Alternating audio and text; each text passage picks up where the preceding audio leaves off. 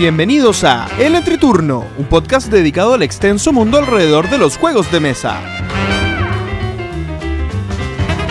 En este capítulo recibimos a Juan Pablo Vargas para hablar de su juego Exoplanet y su experiencia en Fastaval de Dinamarca. Además, conversamos sobre cómo compatibilizar nuestras actividades en el hobby. Que disfruten el entreturno.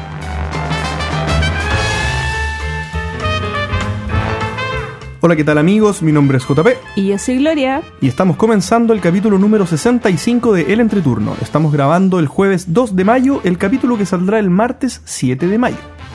Hola Gloria. Hola JP, ¿cómo estás? Todo bien, por suerte. Ya estamos juntitos de nuevo grabando, por sí, fin. ya te dignaste venir. Hoy lo siento. solo. Entre tantas vacaciones que se me olvidan mis compromisos. Si tú te tomaste vacaciones de las vacaciones. está bien, está bien. Es necesario a veces. Un- las la vacaciones cansan. Soy la peor. Sí, sí, sí. Y. Oye, vamos directo al grano, ¿eh? Al grano. Yo puedo contar que volví a tener mediocres semanas de juego. Uh. He jugado muy poquito. Eh, pero pude eh, repetirme el plato en un juego que me gustó mucho y que pude continuar en solitario. Me refiero a Héroes de Terrinoth. No te suena. Ya se me olvidó cuál. Héroes de Terrinoth es un juego de cartas cooperativo, ¿bien? ya sé por qué no me suena. Del, del, el Es de- cuando yo desconecto. cuando tú desconectas. Aquí vas a escuchar. Sí, es el juego de cartas de la versión de Descent, por así decirlo. Está en el mismo universo que el Descent. Y es un juego de cartas cooperativo, 100% cooperativo, eh, que es una reimplementación de el juego Warham- Warhammer Quest. Warhammer Quest, si no me equivoco. Que, es un, que era eh, una de las licencias que se perdieron con la división de, de Games Workshop con Fantasy, Fantasy Flight. Flight. Bien. Entonces la reimplementación de ese juego se hizo con el mismo universo de, eh, de Terrinoth, que es el universo de Descent. Y se hizo este juego que es tremendo. Es, ¿Así? espectacular. Así es. Es muy bueno. Y también es un muy buen solitario. ¿Ya?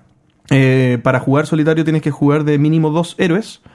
Pero es un sistema de cartas en el que no hay un mazo de cartas eh, complejo de administrar por cada jugador, sino que las cartas están puestas en la mesa. Uno tiene cuatro habilidades, que son las cuatro, las cuatro cosas básicas que puede hacer cada héroe, que es atacar, explorar, ayudar al otro héroe o descansar, que es como uno eh, endereza las cartas, porque las cartas cuando uno la- las usa se, exa- se exhaustan, se giran.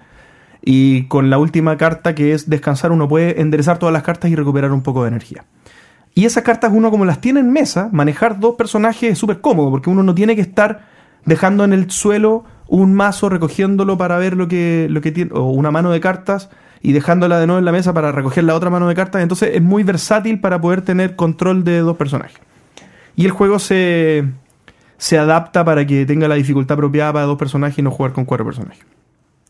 Es de estos juegos que yo hablo solo cuando juego, porque me emociono. ¿bien? Así que eso, ya lo había explicado el juego, muy recomendado. Hice el tercer escenario, que es el último de los ocho escenarios que viene el juego. No, no hay una campaña, vienen escenarios sueltos, eh, pero es el último de los tres escenarios que son fáciles. Uh, Después vienen dos escenarios medianos y después vienen tres escenarios difíciles. Así que no sé cómo me va a ir. ¿Cuántas cartas usa el juego, más o menos? O sea, que el personaje. ¿Cuántas cartas tienes que administrar? Hay que administrar cuatro cartas Ah, con otras posibles cuatro más. Más tu hoja de personaje. Oye, ¿y no Porque uno puede mejorar cada una de las cartas por otra. Y estas, no sé cómo se llaman, pero estas como tableritos, maderitas para colocar tab- eh, cartas, Para que estén paraditas. ¿sí? Ah, ¿No, puede te- ser, ¿eh? ¿No sería como simpático agregarle algo así a un juego? Claro, pero eso serviría no en este, serviría en un Gloomhaven, por ejemplo, para jugar solo como Gloomhaven. Pero no sé si Gloomhaven es un juego que yo querría jugar solo, la verdad. ¿Y qué tiene este juego que no que, que sí te dan ganas de jugarlo Eh, solo? eh, yo creo que hay, hay un elemento que uno eh, ha- hace al margen de que, un- como tú dices, lo puedo solucionar, pero es fácil la administración de todo, de todo lo que está pasando. O sea, yo sentado sin tener que estirarme mucho en la mesa, podía tener acceso a todo. A los aquí están muy cerquita mío los dos eh, personajes. Un poquito más adelante está la historia central con los mazos de, de- de- de entorno, digamos, estaba todo a mi alcance. Era todo jugar Gloomhaven. Tendría que estar jugando con una silla con ruedas. tendría, claro, tendría que estar moviéndome de aquí para allá y sería bastante complicado. Así que eh, muy recomendado, lo vuelvo a decir, eh, Héroes de Terrinoth. Excelente juego. Lamentablemente no tiene expansiones. Ahí lleva, un- lleva ya un tiempo, yo creo que lleva más de un año en mercado. Y no están ni anunciadas las expansiones. Y salió a retail normal. Sí, salió, ya está en español. eh, en inglés salió hace más tiempo todavía. no sé. me parece que Fantasy Flight está un poco distraído con otras cosas. O sea. Ah, un llamado Fantasy El Flight. lanzamiento, por ejemplo, ahora de, de Journeys eh, of the Mi- in the Middle Earth. In Middle Earth, no me acuerdo cómo Eh. está el, el nombre, pero el del el Señor de los Anillos. Y están sacando otras cosas más que, que me imagino yo eh, han ocupado parte del foco importante que tienen ellos como empresa. Aparte, son grandes, pero no son tan grandes. Me imagino que, que no pueden hacer de todo expansiones y tienen que hacer lo que más les convenga. Y lo segundo que voy a contar, porque no he jugado mucho, y, y esto tampoco eh, es 100% válido porque es medio trampa, estoy haciendo la campaña de Leyendas de Andor, pero no en físico, la estoy haciendo en una tablet. ¿Nunca lo había jugado?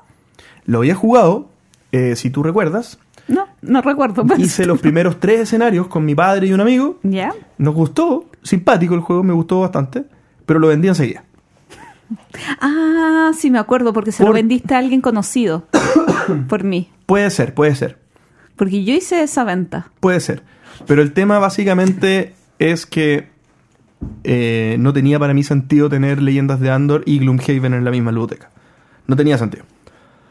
En el fondo, el tipo de. la- las sensaciones que me da el juego estaban, si bien los juegos no son 100% comparables, eh, estaban en el mismo plano de las sensaciones que me da Gloomhaven.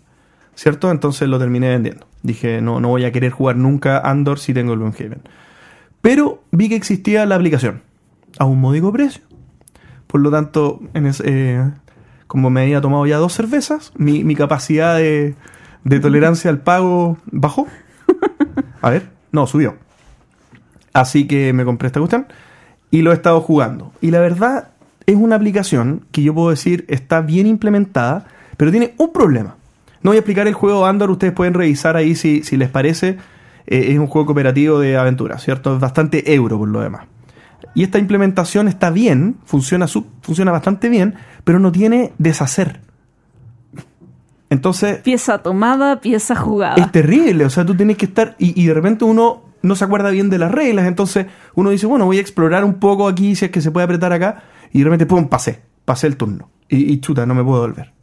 O, o moví el personaje acá, no, no lo puedo traer de vuelta. Pero yo estaba probando nomás si es que daba, por ejemplo, el rango nomás de movimiento. Y aprieto y, y apreté dos veces sin querer y pum, se movió el mono y no pude volver. Y es como llevas, no sé, 10 minutos jugando y te pasa eso. Y es como, oh. ¿Y cuánto duran las partidas? Es que estoy empezando recién, todavía no paso de la tercera misión. Y esas son como más, más introductorias. Pero son rápidas, o sea, uno. Imagínate, pues, el- todo el mantenimiento lo hace el juego por ti, así que no, no se demora mucho. Si uno conoce bien las reglas y sabe lo que está haciendo, sabe lo que está apretando, es recomendable. No es muy barata, vale como 5 dólares. Bueno, sí es barata, pero, pero en el fondo no, no lo amerita si tienes el juego. Eh, sí, fue más bien un impulso, la verdad. Me dio un poquito de vergüenza contarles esto. Pero eso, eh, no lo recomiendo. ¿eh? Si tuviera que elegir entre recomendarlo y no, yo les diría, hay cosas mejores. Por cinco. Pero eso fue Leyendas de Andor en tablet. Yo he jugado mucho, mucho, mucho, mucho, mucho, mucho, mucho, mucho, mucho. Y agreguémosle un par de muchos más. Ok. Y bueno, quería contar un par de cosas. Primero, el fin de semana pasado fue Ludum Fest, un evento eh, organizado por una productora don- en, un, parque donde estuvieron distintas editoriales y tiendas mostrando juegos, creadores de juegos de mesa chilenos, prototipos, y fue un, evento súper familiar y abierto al público, bastante entretenido y dentro de las cosas destacables es que tenían un mercadillo, un lugar donde poder ir a vender los juegos usados. Y fue muy bien. ¿Qué Así que. Pura, pura juego. Puros juegos. Puros juegos que no quería volver a jugar, así que ahora tengo más dinero para comprar nuevos juegos. No, Y más espacio, espacio. No, lo terrible es que vendí puros juegos chicos. Entonces tienes para comprar un juego. Tengo, tengo dinero, no tengo espacio. Oh. Eh, entre otras cosas entretenidas, quiero contar que los días jueves, en el horario de almuerzo de los trabajadores acá, en Santiago nos estamos juntando a jugar en Entrejuegos. Entrejuegos es una de las tiendas, yo diría que la más grande que hay acá en Santiago o en Chile, abrió ya su segundo piso. El segundo piso contiene, eh, es a, a través de toda la tienda y ahora está disponible para ir a jugar de vez en cuando. Así que sí, tienes, si estás por Providencia, un jueves a mediodía puedes ir a jugar. Chin, A mediodía. En horario de colación. Para Esto los- se está descontrolando, Gloria. Esto ya llega a otros niveles. Sí. Y bueno, y quería contar dos cositas más. Eh, tuve eh, como visita a Dani Marcos, que es un cantante del grupo, hoy se me olvidó cómo se llama el grupo, eh, Despistado, un grupo eh, español que vino acá. Entonces me junté con Dani a jugar. Y con Axel, y al final terminamos jugando tres días seguidos. Eh, y lo que más jugué en este tiempo fue Fertility. Fertility es un euro o un filler. O un euro o un filler. Buena, buena pregunta. Jugué cuatro partidas en una semana. Todos días seguidos. No, hubo un día que no jugué. Jugué miércoles, jueves, viernes y domingo. Nunca había jugado tantas veces seguía un juego. ¿Y qué Eh, tal? Su- asumo que bueno. es muy, muy bueno. Eh, el tema es que tú tienes unas eh, losetas como, como dominó que tienen dos áreas. O que una, eh, no sé, por ejemplo, eh, uvas y uvas o uvas y vacas, etcétera. Entonces tú las vas colocando en el tablero Como un dominó. como un dominó, pero no necesariamente tienes que colocarla al lado de una pieza igual. Pero si lo colocas al lado de una pieza igual, te van a dar esos recursos. Los recursos que tú obtengas ese turno solamente te sirven para ese turno. Todo lo que no ocupes lo pierdes. Y tienes que ir comprando otras losetas que tienes que ir rellenando a estilo bingo. Es raro. Mm. Tienes que irla rellenando para darte puntos de victoria, dioses, etc. El juego es muy entretenido y rapidísimo. El día sábado nos juntamos y fue... eh, nos juntamos muy poco rato porque a las 9 de la noche era Juego de Tronos. Y eran las ocho y media y fue como, ya, tenemos que irnos porque tú tienes Juegos de Tronos. No, juguemos algo más, juguemos Fertility. Ah, yo no lo he jugado. Fertility, explicado y jugado antes que comience Juego de Tronos. De hecho, nos sobraron 10 minutos. Ah, yo, yo no me lo habría imaginado tan liviano. Es li- pero ¿sabes qué? Es liviano, es corto, pero te deja la sensación de haber jugado un juego de verdad.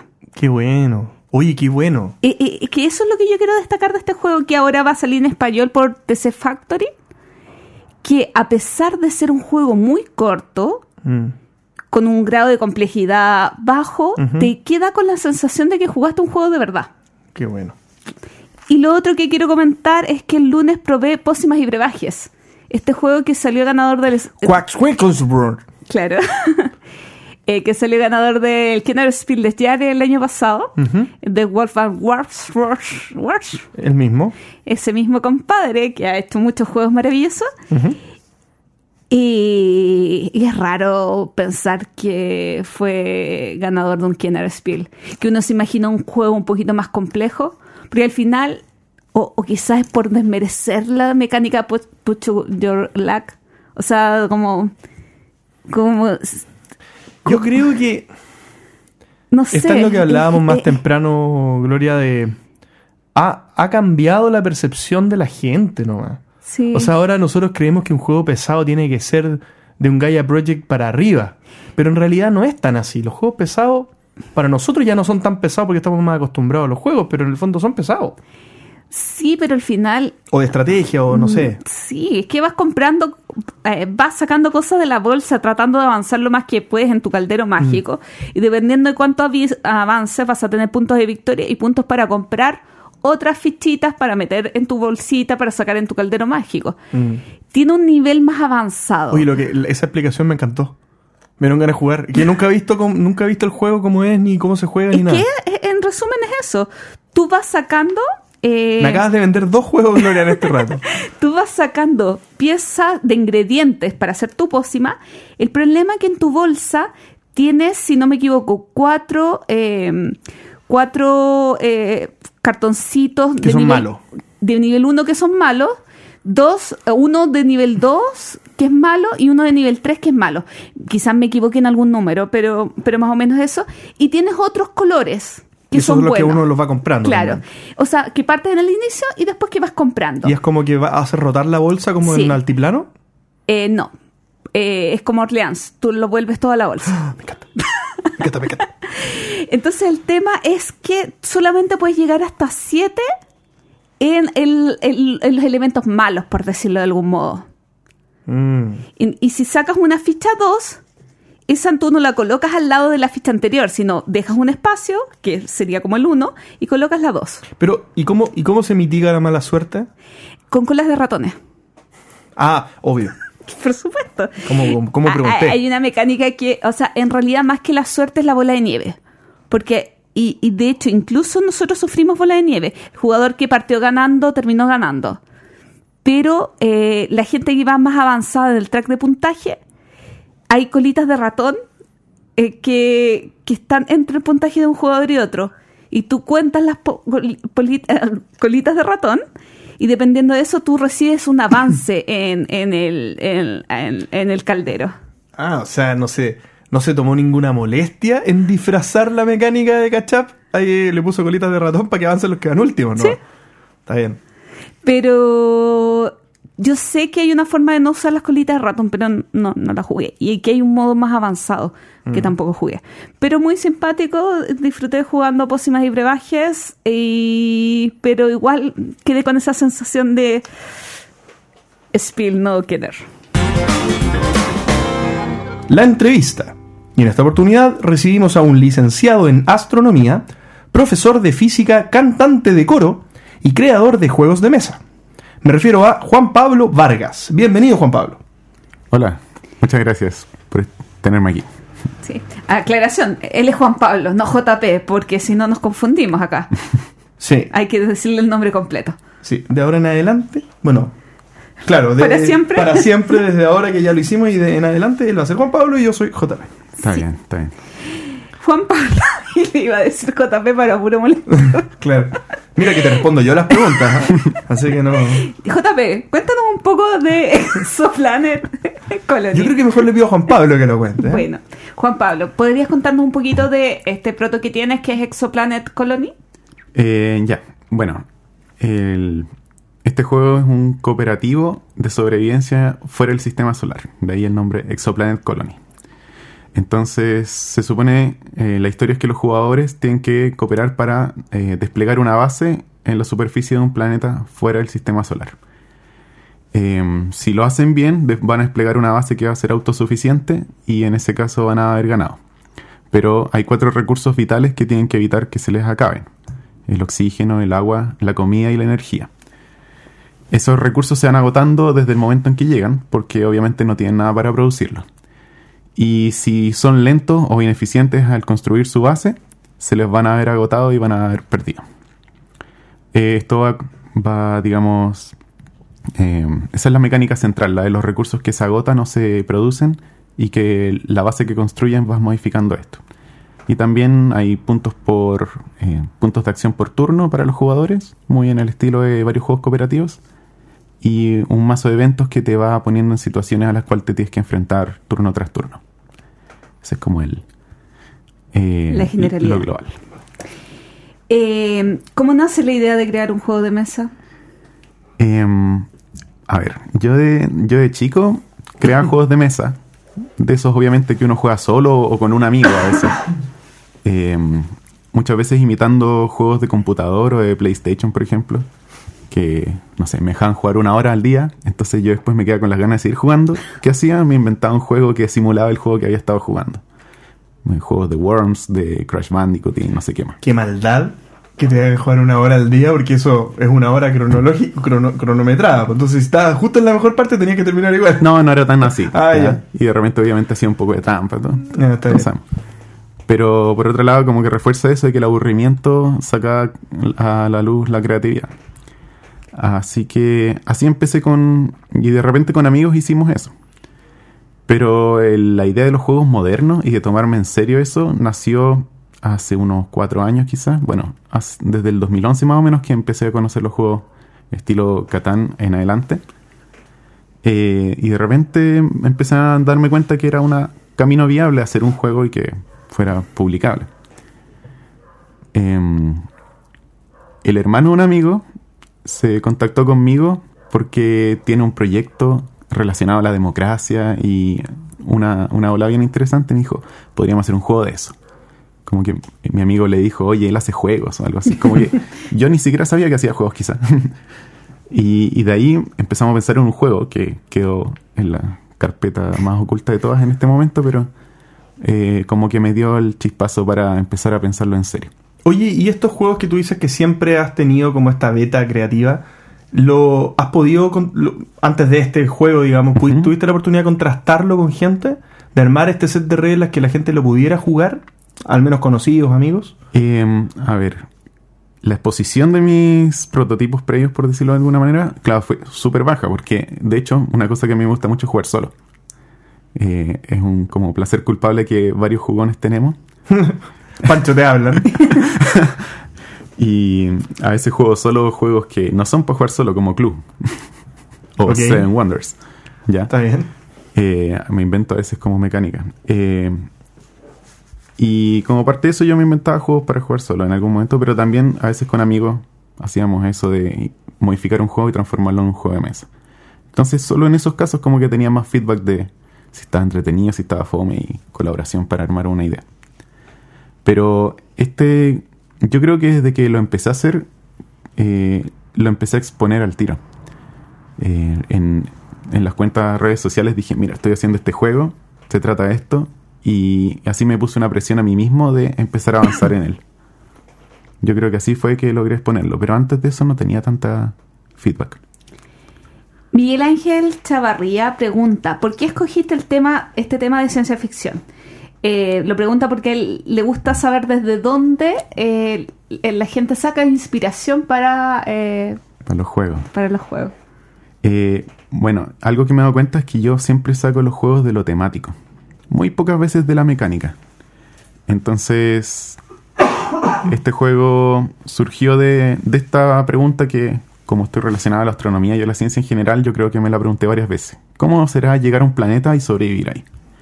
Y esta pregunta ya ha sido abordada por varios juegos de mesa eh, en cierto aspecto y películas y novelas. Entonces es un tema que ya se ha vuelto recurrente, pero al momento de planteármelo, por ejemplo, todavía no, no, no era tan conocido o, o no se había publicado ni el Terraforming Mars, ni el First Martians. Eh, entonces no era, un, no era todavía un tópico tan metido en los juegos de mesa. Ahora lo es un poco más. No, de hecho creo que el Terraforming Mars ya, ya estaba. Eh, ya era conocido. Pero eso, es decir, el desafío realista, porque mi juego trata de tomar la ciencia como base y eh, cómo será sobrevivir y qué desafíos uno se enfrenta. Si uno quiere comida, tiene que gastar agua y electricidad, de dónde saca eso, eh, qué reacciones químicas, qué procesos. eh. Y también una parte que me interesa mucho es la psicología de sobrevivir Ujú. juntos. Está tratado de meter en mi juego. Es argumentable, sí, que es ciencia ficción esto, ¿ah? Porque tú podrías decir que es futurismo, pero no es ciencia ficción. Para Claro. algunos. Claro, hay juegos que son ciencia ficción más en la fantasía, como por ejemplo Meter Aliens, es algo que yo no he hecho en mi juego. Y otros que son, eh, no sé, con tecnología que, que no tiene fundamento todavía. El mío usa eh, como base de ciencia que actualmente se conoce que puede ser viable o, o que está desarrollándose. Pero, eh, pero claro, se supone que es algo que ocurriría en 100, 200 años más. Sí, porque yo me pregunto cómo llega la gente a ese planeta tan... ¿Cuántas generaciones se demoraron en llegar? Claro, sí, ese es un punto importante. El planeta más cercano fuera del sistema solar está a cuatro años luz y la tecnología actual para llegar ahí en pocos años no existe. Entonces, el fundamento aquí es que lo- las personas van criogenizadas, es decir, con alguna tecnología que todavía no se desarrolla, pero que está en la, en la literatura de la ciencia ficción ya. Oye, y considerando que el desafío de hacer el juego de mesa en cuanto a las mecánicas ya, ya es suficientemente alto para alguien que no hace regularmente muchos juegos, eh, esto de, de que toda la temática tenga sentido, cuánto tuviste que estudiar, la investigación, ¿cuánto trabajo de investigación hay en comparación, por ejemplo, al, al- al desarrollo de las mecánicas en sí? Eh, a ver, eh, interesante esa pregunta, porque hay una. La lógica del juego, la verdad, sale de la ciencia casi directamente.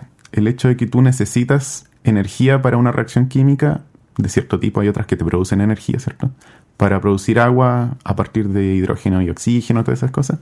Yo tengo un poco el fundamento por, por mi trasfondo científico, pero también eh, me guié mucho en páginas de la NASA, de SpaceX. y- Ah, una cosa poca, digamos. no, pero uno, uno googlea, eh, de hecho, sistemas de soporte vital, por ejemplo, en la Estación Internacional, y hay investigación actualmente. Ya sí, quizás suena como que fuera Claro. trivial. La, la pregunta, Eso quizás como- entenderlo... pero, bueno, estamos con Sheldon Cooper. No, ya, entiendo, No, está bien, está bien. Pero la cosa es que no es que hay que meterse en un paper científico de 80 páginas para entenderlo. O sea, obviamente se necesita un trasfondo de... Pero las páginas están en Wikipedia, por ejemplo. Ahí está la información que yo he obtenido. Y De- después compatibilizar ese contenido científico con la mecánica para que funcione. Claro. Claro, porque en el fondo eh, algo de noción tienes que tener para poder, yo, yo pienso, que, que se te ocurran mecánicas y no que se te ocurra la mecánica primero y después ver si hay algún fundamento científico que la soporte. Pero eso debe ser imposible. Claro, Sí, a, mí, me- a mí me sirve mucho eso de que la temática me va guiando hacia una mecánica. Claro. En este caso, por ejemplo, si uno instala una cosa que produce energía, puede salir de los rayos del sol, un panel solar. Eh, y eso te produce energía de la nada. O sea, solamente tuviste que hacer el trabajo de instalarlo. En cambio, la comida requiere agua y otras cosas. Y se produce un. Tienes que balancear todo eso. Y eso está bien implementado en mi juego. O sea, hay cosas que eh, puedes obtener de la nada, entre comillas, y otras cosas que tienes que obtener a partir de los recursos que obtuviste de otra manera. Eh, oye, en cuanto a las dificultades o los principales desafíos que has tenido que enfrentar. ¿nos puedes hablar de eso? Desafíos. A ver, depende cuál sea el propósito. Porque, por ejemplo, uno de mis propósitos eh, o desafíos actuales es publicar el juego. Y para eso tengo dos caminos. Eh, una editorial tome el juego o autopublicarme en caso de, que sería mi camino B, ¿cierto? Eh, y otro, para eso, bueno, para ambos caminos primero tengo que tener un producto, ojalá que a la gente le guste. Y ese no fue tanto un desafío porque creo que tengo la ventaja de que el tema que escogí es un tema que a la gente le apasiona, a mucha gente, no a todas. Estoy mirándote a ti. Eh, A JP, claro, que le encanta lo espacial. es un tema que a mucha gente le fascina con solamente escucharlo. Eh, entonces, por ejemplo, conseguir gente para testear mi juego no ha sido una dificultad para mí. Eh, se puede jugar con dos personas, entonces si una sola persona está interesada, yo soy la otra. Se puede jugar hasta cinco, entonces si son varios, no hay problema. Si son seis, dos personas juegan juntas. Eh, entonces la retroalimentación no ha sido tanto problema. Han habido otros eventos de juegos de mesa en Chile desde el, eh, el año pasado en que empecé a prototiparlo hasta ahora. Y, y también Facebook e Instagram han sido eh, lugares donde lo he podido ir mostrando y la gente me, me da comentarios o, o va siguiendo. Ah. Em, ah, no, es que a ver, ahora no sé para dónde seguir. Publicarlo, ya ese ha sido un desafío. ¿Por qué? Porque en Chile hay pocas editoriales de juego y no tienen una capacidad eh, tan grande como para, no sé, eh, editar muchos juegos al mismo tiempo. Eh, entonces, eh, obviamente, si uno tiene, quiere tener más opciones, tiene que apuntar al extranjero. Y desde Chile, lo único que uno puede hacer es, uno, mandar correos a las editoriales que tienen formularios para enviar. Varias no tienen porque reciben de otras maneras los pitches. Y la otra es ir a Essen. y eso escapa de mi bolsillo en este momento. Entonces he pensado en otras alternativas, pero eh, el problema, claro, si uno manda correos, no, no estás muy seguro de si vas a convencerlo con ese correo. a recibir muchos correos, tienen que filtrar rápido. Entonces, bueno, lo bueno es que recibe una respuesta positiva, pero todavía no definitiva. Entonces, ese es mi desafío actual.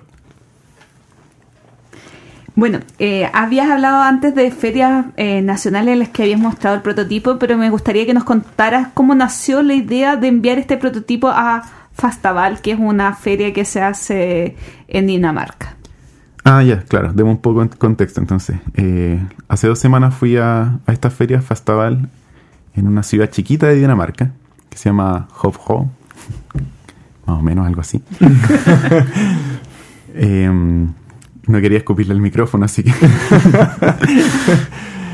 tenía, eh, tenía, como tres Fs más la, la, la ciudad. y yo llegué a eso a través de Facebook.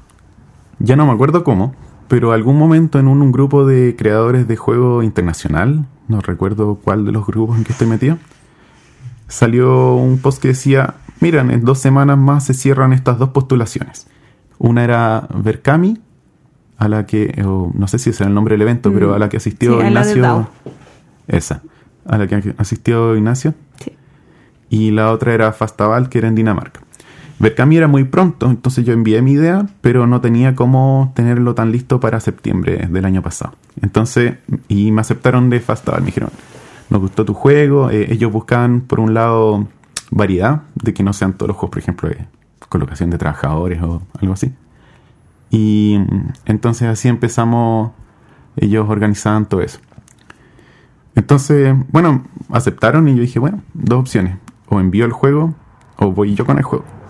Y por el precio, que obviamente ir a Dinamarca no es barato, siempre mi principal opción fue ya, voy a mandar el juego solamente.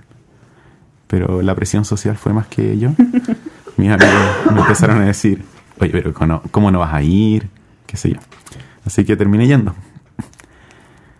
Eh, ¿Qué les cuento? Todo. ¿Cómo fue Todo. la experiencia? A ver, la experiencia desde tú como jugador, tú como creador, eh, la experiencia global de la feria, de estar en un evento internacional. Ya, eh, claro, bueno, una de las cosas más motivantes para que al final me, me convenció en ir fue es la primera vez que tu juego va a estar a exposición en un lugar fuera del país. Entonces, eso fue importante. Eh, y este, este evento, una gracia que tiene, voy a partir así como su, su trasfondo, es muy comunitario y como eh, es una experiencia muy rica estar ahí. ¿Ya? Es un evento basado más que todo en la experiencia para la gente que va y lo creativo, más que es más que por ejemplo ideas de vender juegos. ¿ya? Eso está eh, totalmente relegado. Entonces es un espacio social más que eh, de negocio. Eh, así que yo no fui ahí a vender mi juego, simplemente fui a que la gente lo disfrutara y a yo recibir retroalimentación y pasarla bien. Entonces va casi pura gente de Dinamarca, pero también va gente, fue gente de Suecia, de Gran Bretaña y quizás algunos otros lados más. Eh, dura cinco días y en esos cinco días hay espacios de tiempo en que se presentan juegos de mesa de autores noveles, digamos, o gente que mandó sus juegos, y también escenarios de juegos de rol o de LARP, que son Live Action Role Playing, o sea, juegos de rol actuados, que es una cosa que yo no conocía y que es bien desconocida en Sudamérica en general, salvo Brasil quizá. Eh, pero allá se, es una cultura muy rica y la gente hace eso como nosotros jugamos juegos casi. Oye, eh, ¿quiénes conformaban esta la comitiva, digamos? ¿Eran solamente gente que armaba prototipos y que co coordinaba eso? ¿O igual habían eh, gente de prensa, por así decirlo, de podcasts? O... Eh, no, era más que todo la comunidad de la gente que juega eso. Este Fastaval existe desde los 80. Antes era solamente juego de rol y fue evolucionando incluyendo los juegos de mesa. Uh -huh. eh, pero como digo, esto es comunitario eh, la gente misma que se, que se, inscribe es la que lava la losa, eh, ordena al final y hacen como grupos y qué sé yo. Es voluntariado, digamos. Y toda la plata que uno paga en inscripción va para eso, para la comida y todo eso. Y entonces los que organizan son ellos mismos.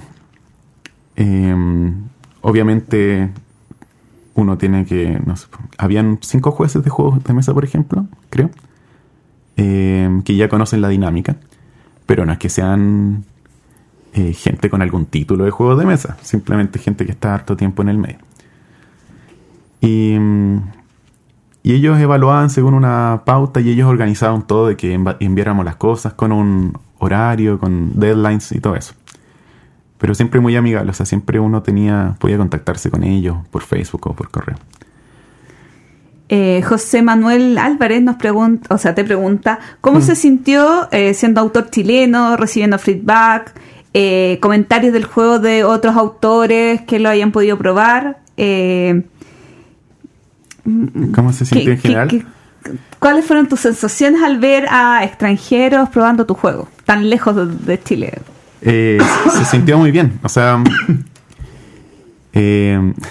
siempre que conocía a alguien me saludaba, me decía, ¿de dónde eres? De Chile. ¿Qué? Todo en inglés, obviamente, pero ¿qué? ¿De Chile? ¿Y viniste de acá solamente para Fastaval? Sí, en serio. Y se sentían como entre sorprendidos y también honrados, porque es como un honor que vayan a tu evento, aunque no seas el que lo organizó, pero igual es tu evento, desde Chile. Así que yo, yo en un momento pensé que era mucho más internacional este evento y no lo era tanto. Entonces me sentí un poco raro, pero también muy bienvenido. Eh, así como dato por si acaso, allá en Dinamarca todos hablan inglés, desde kinder casi. Así que no hay que saber danés para manejarse. te lo voy a preguntar. te dio mucho sí. estrés eso. Dijiste Dinamarca, danés, no sé nada. No, al tiro me di cuenta, apenas como que empecé a averiguar me di cuenta de eso. Así que aprendí solamente como tres palabras en danés. Gracias. Sí, gracias, perdón o disculpa y hola. No tengo hambre. No, no sé cómo se dice eso. Así Oye. que pasaste mucha hambre. Oye, pero ¿y cómo, cómo sentiste a la gente cuando, cuando probaban tus protos? Eh, bueno, me sentí. Era, era rico ver que gente de todos lados podían eh, pasarlo bien con el juego. Y se sentí igual que acá, en verdad, en ese sentido. O sea, el desarrollo del juego era el mismo. Pero obviamente la experiencia era como un poco de orgullo, digamos. ¿Y la Eh. retroalimentación? Porque, no sé, yo, Ah, yo Es siento, importante, sí. eh, quizás es súper prejuicioso, que acá tenemos menos cultura de la retroalimentación en un proto. Y nos Ah. cuesta, o quizás nos cuesta más entregar retroalimentación, simplemente porque no, hemos, no, no estamos tan acostumbrados a hacer ese ejercicio. Yo me he preocupado harto de, de pedirles mucha retroalimentación a la gente en Chile también. O sea, siempre les he dicho, eh, destruyan mi juego o cosas de ese tipo. Díganme honestamente y si no, me lo pueden escribir en esta hoja, anónimamente, que sí. Entonces siempre he recibido buena retroalimentación, creo. Eh, pero acá, por ejemplo, igual había un perfil más jugón, entonces había críticas quizás a otros aspectos. Por ejemplo, como es un cooperativo, está el síndrome del alpha gamer, que es el que el jugador o los jugadores que empiezan a controlar las jugadas de todos los demás. Y se les ocurrieron quizás algunas medidas para tratar de apalearlo un poco.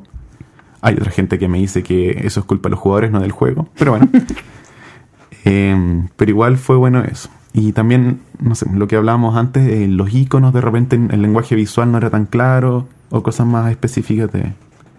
Entonces fue súper eh, bueno. Y además este evento se, se enfoca harto, como toda la gente lleva cosas suyas, se enfoca mucho en la retroalimentación. Cada persona después de jugar llena una ficha, una página con preguntas tipo y si uno quiere le agrega más. Entonces, como, ¿cómo fue la experiencia? ¿Cuál es tu perfil de jugador? Para que tú puedas también tomar eso en cuenta. Sí, pues si, si no te gustan los cooperativos y juegas en cooperativo, obviamente la evaluación va a estar distinta. Oye, habiendo vuelto de, este, de esta aventura y sacando un poco el balance de lo que significó para tu bolsillo, para tu tiempo, haber hecho esto y lo que, lo que obtuviste a cambio. ¿estás satisfecho? Yo estoy muy satisfecho. Obviamente la parte económica no, no es la mejor inversión que vas a hacer, sobre todo si quieres, eh, no sé, si quieres publicar tu juego directamente, es una mala inversión. Indirectamente hay que hacer otro análisis porque quizás gané visibilidad, no lo sé. Eh, o experiencia como creador de juego, eso sí, obviamente la gané. Eh, entonces, la experiencia fue muy rica, pero también porque estaba abierto a ella. Eh, quizás si no vas a interactuar tanto con la gente, eh, esa es parte gran, gran parte de la experiencia ya. Entonces, Sí, porque te vimos con hartos famosillos. eso también. Sí, estaba eso fue, eso fue interesante también. El hecho de que a mí me pasa un poco que cuando pienso en alguien famoso, como ustedes dos, Aparecen. ah, claro, uno dice, hoy lo saludo, me da vergüenza saludarlo, eh, quizá está ocupado, o, o no sé, a veces pensaba, por ejemplo, en el autor de Pandemic, eh, de Pandemic, cuando empecé a hacer este juego, dije, ¿le mando un correo no le mando? ¿Se va a molestar en contestarme, lo que sé yo? Y una cosa que me di cuenta ya es que la comunidad de juegos de mesa, al menos esa es mi sensación, es súper abierta y fraterna. Nadie va a ser como, oye, estoy ocupado después. Entonces, eh, estaba, por ejemplo, los youtubers de Shut Up and Sit Down, Ujú. Matty Queens, y yo dije, oh, los saludo, le pedí una foto, que sí. Y los saludé y eran súper simpáticos. Demasiado simpáticos. Entonces, to- ya sí, tomemos una foto, hablamos de Chile, dijeron, oh, nos gustaría ir, hay algún evento, qué sé yo. Hasta los podrían entrevistar, quizás. Bueno, ¿Sí? pero no sé si son español. No, no saben español. Y hablé con otros autores de juegos eh, eh, conocidos, como, como este que está acá en los 13 días. Eh, Ah, mira tú, ¿eh? eh, o el autor de Fog of Love, que no sé si está publicado en Chile, pero... No, Me no parece se- que no. No se ha traducido al español. mm. Y en general la, siempre era amigable y uno hablaba como si fuera cualquier persona ya. No, no, no, no habían pedestales sobre los cuales estuvieran parados. Y eso también se da acá en Chile, o sea, la cultura de los autores de juegos de mesa y hasta ahora de las editoriales también que están, digamos, en el mismo círculo, siempre es amigable, cooperativa, no competitiva. Oye, Víctor Ponce nos, eh, te pregunta, ¿cuál es el futuro inmediato de Exoplanet Colony? Ah, ya. Bueno, antes como que hablé un poco de esto. Inmediatamente, eh, yo siento que mi juego está eh, como prototipo. Ya no le puedo seguir haciendo muchas cosas más salvo testear cosas específicas. No le voy a cambiar nada radical. Eh, y mi propósito es que una editorial lo tome. Entonces voy a tener un- unos meses eh, en que voy a estar como buscando y esperando respuestas sobre eso. Eh, si la respuesta es positiva, eh, feliz, yo feliz. Entonces ahí empezaría otra fase que, que todavía no conozco muy en profundidad, que es la de estar con una editorial, hablando de que- cómo se van a hacer las cosas y todo eso. En ese caso, lo optimista es que esté el próximo año a la venta. Aunque depende de la editorial, no sabemos si en Chile o en otro lado. Eh, mi, ideal sería que llegara a Chile y a Latinoamérica, pero obviamente no puedo controlar todo eso en este momento. Y si eso no funciona, eh, buscaría la manera de autoeditarlo, yo creo que con Caldero de Juegos o con... es- Esa yo creo que es mi principal opción.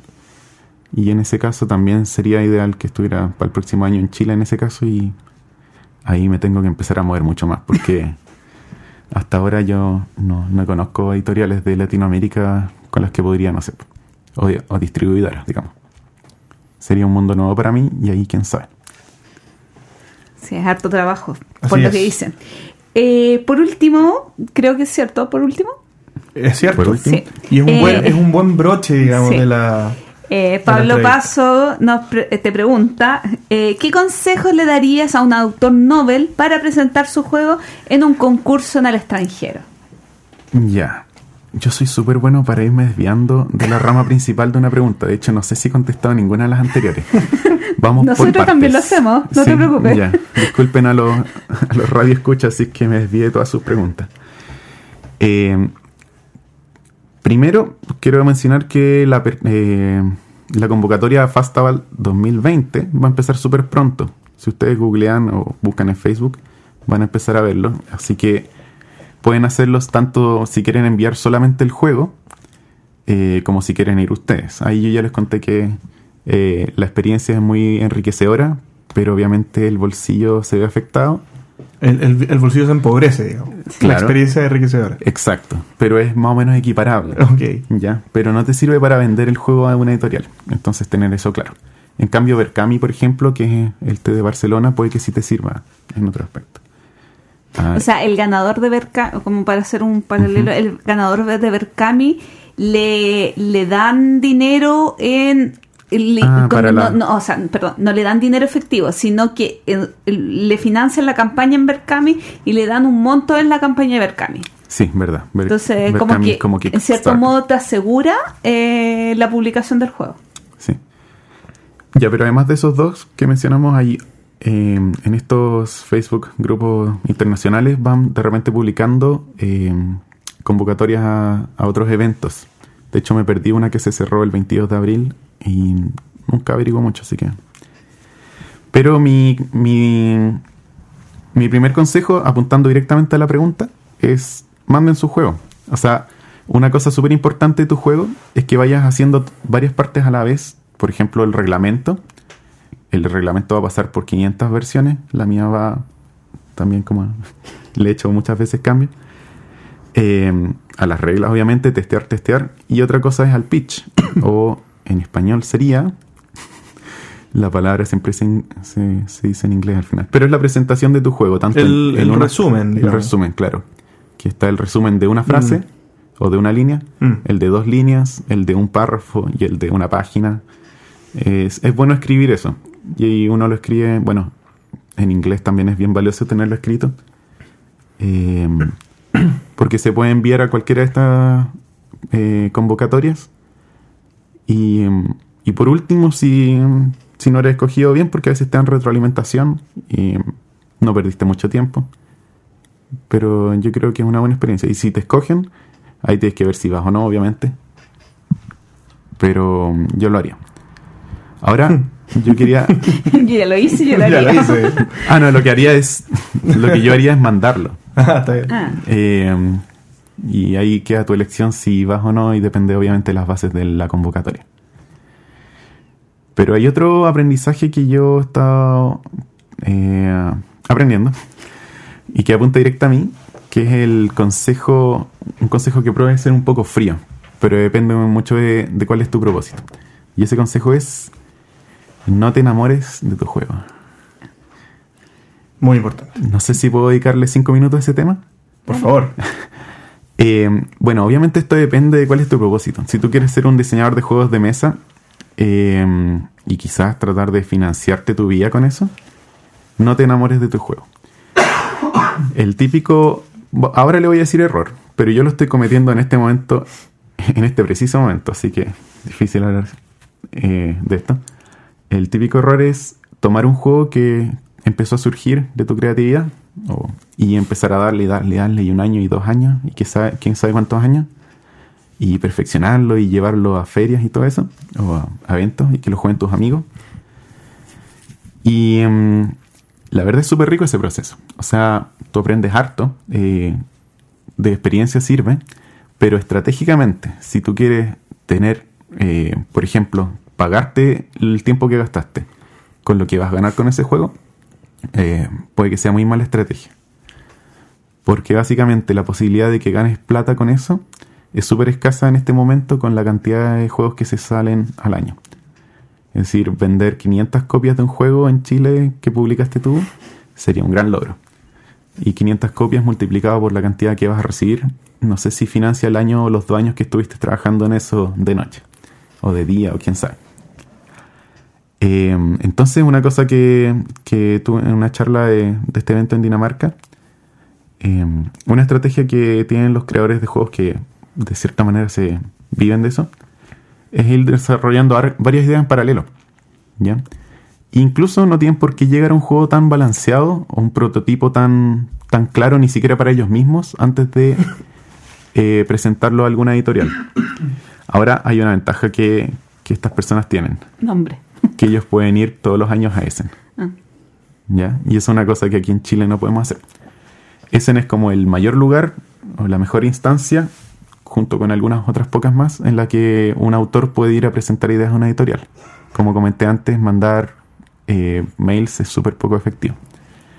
Y si uno va con una sola idea, la idea que fuiste cocinando durante dos años y que estás súper orgulloso, vas a una editorial y te decir, ah, no, no, esa no. ¿Tienes otra? Y si tú vas sin nada más, ahí te quedaste. Entonces, si tú eres un autor que quiere como ser prolífico quizás, que igual es una parada a la que uno no necesariamente quiere ir, así que este consejo en verdad no es tan transversal. No para todos, claro. Claro. Eh, tener varias ideas eh, bastante desarrolladas, obviamente varias van a ir quedando en el camino, Pero in- incluso no tienes por qué llevar algo tan listo para que algún editorial diga, oh, sabes que eso nos interesó porque justo estábamos haciendo esto. Que sí. Ahora, eh, una cosa que yo estaba pensando actualmente es cómo hacer que juegos chilenos sean eh, presentados en Essen sin necesidad de que vaya el autor. Y estaba pensando hablar con alguna de las editoriales o Ludi Chile, qué sé yo, que en este momento, que, o tú, que vas a ir a Essen. Eh, porque hay un trabajo que es ese, que es el de llevar ideas, eh, prototipos o lo que sea, eh, editoriales sin necesidad de que vaya el autor, que puede ser un autor por juego o un autor por varios juegos, no se sabe. Eh, entonces eso, como tener un paraguas de varios proyectos a la vez. Un, ese, ese consejo, un consejo complejo de seguir, digamos, para... Sí, es que claro, una cosa que veo aquí es que yo veo a muchos autores igual que yo con un juego que han estado desarrollando y que les gusta y- Mm. y, que a la gente le gusta, así Claro. eso no se quita. Pero el problema es que incluso un buen juego no necesariamente va a terminar a la venta, salvo la autoedición obviamente, eh, o va a ser exitoso en ese sentido porque depende de muchas otras cosas además de que sea un buen juego. Mm. Sí, de hecho, por ejemplo, el mismo nombre de la persona. eh, Ahora es una marca. Claro, entonces es mucho más fácil que te reciban ya para una reunión, que puedas mostrar el juego y que no esté tan desarrollado, pero digan, no, vamos, yo lo sigo. Claro. Claro. Sí, entonces, eh, eso, no es tan difícil, según lo que he escuchado, conseguirse entrevistas en Essen con editoriales, o sea, los espacios para presentar tus juegos, pero hay que ser directo y si andas con un solo juego va a ser eh, bien probable que se vaya, que aunque pases por varias editoriales nadie lo tome.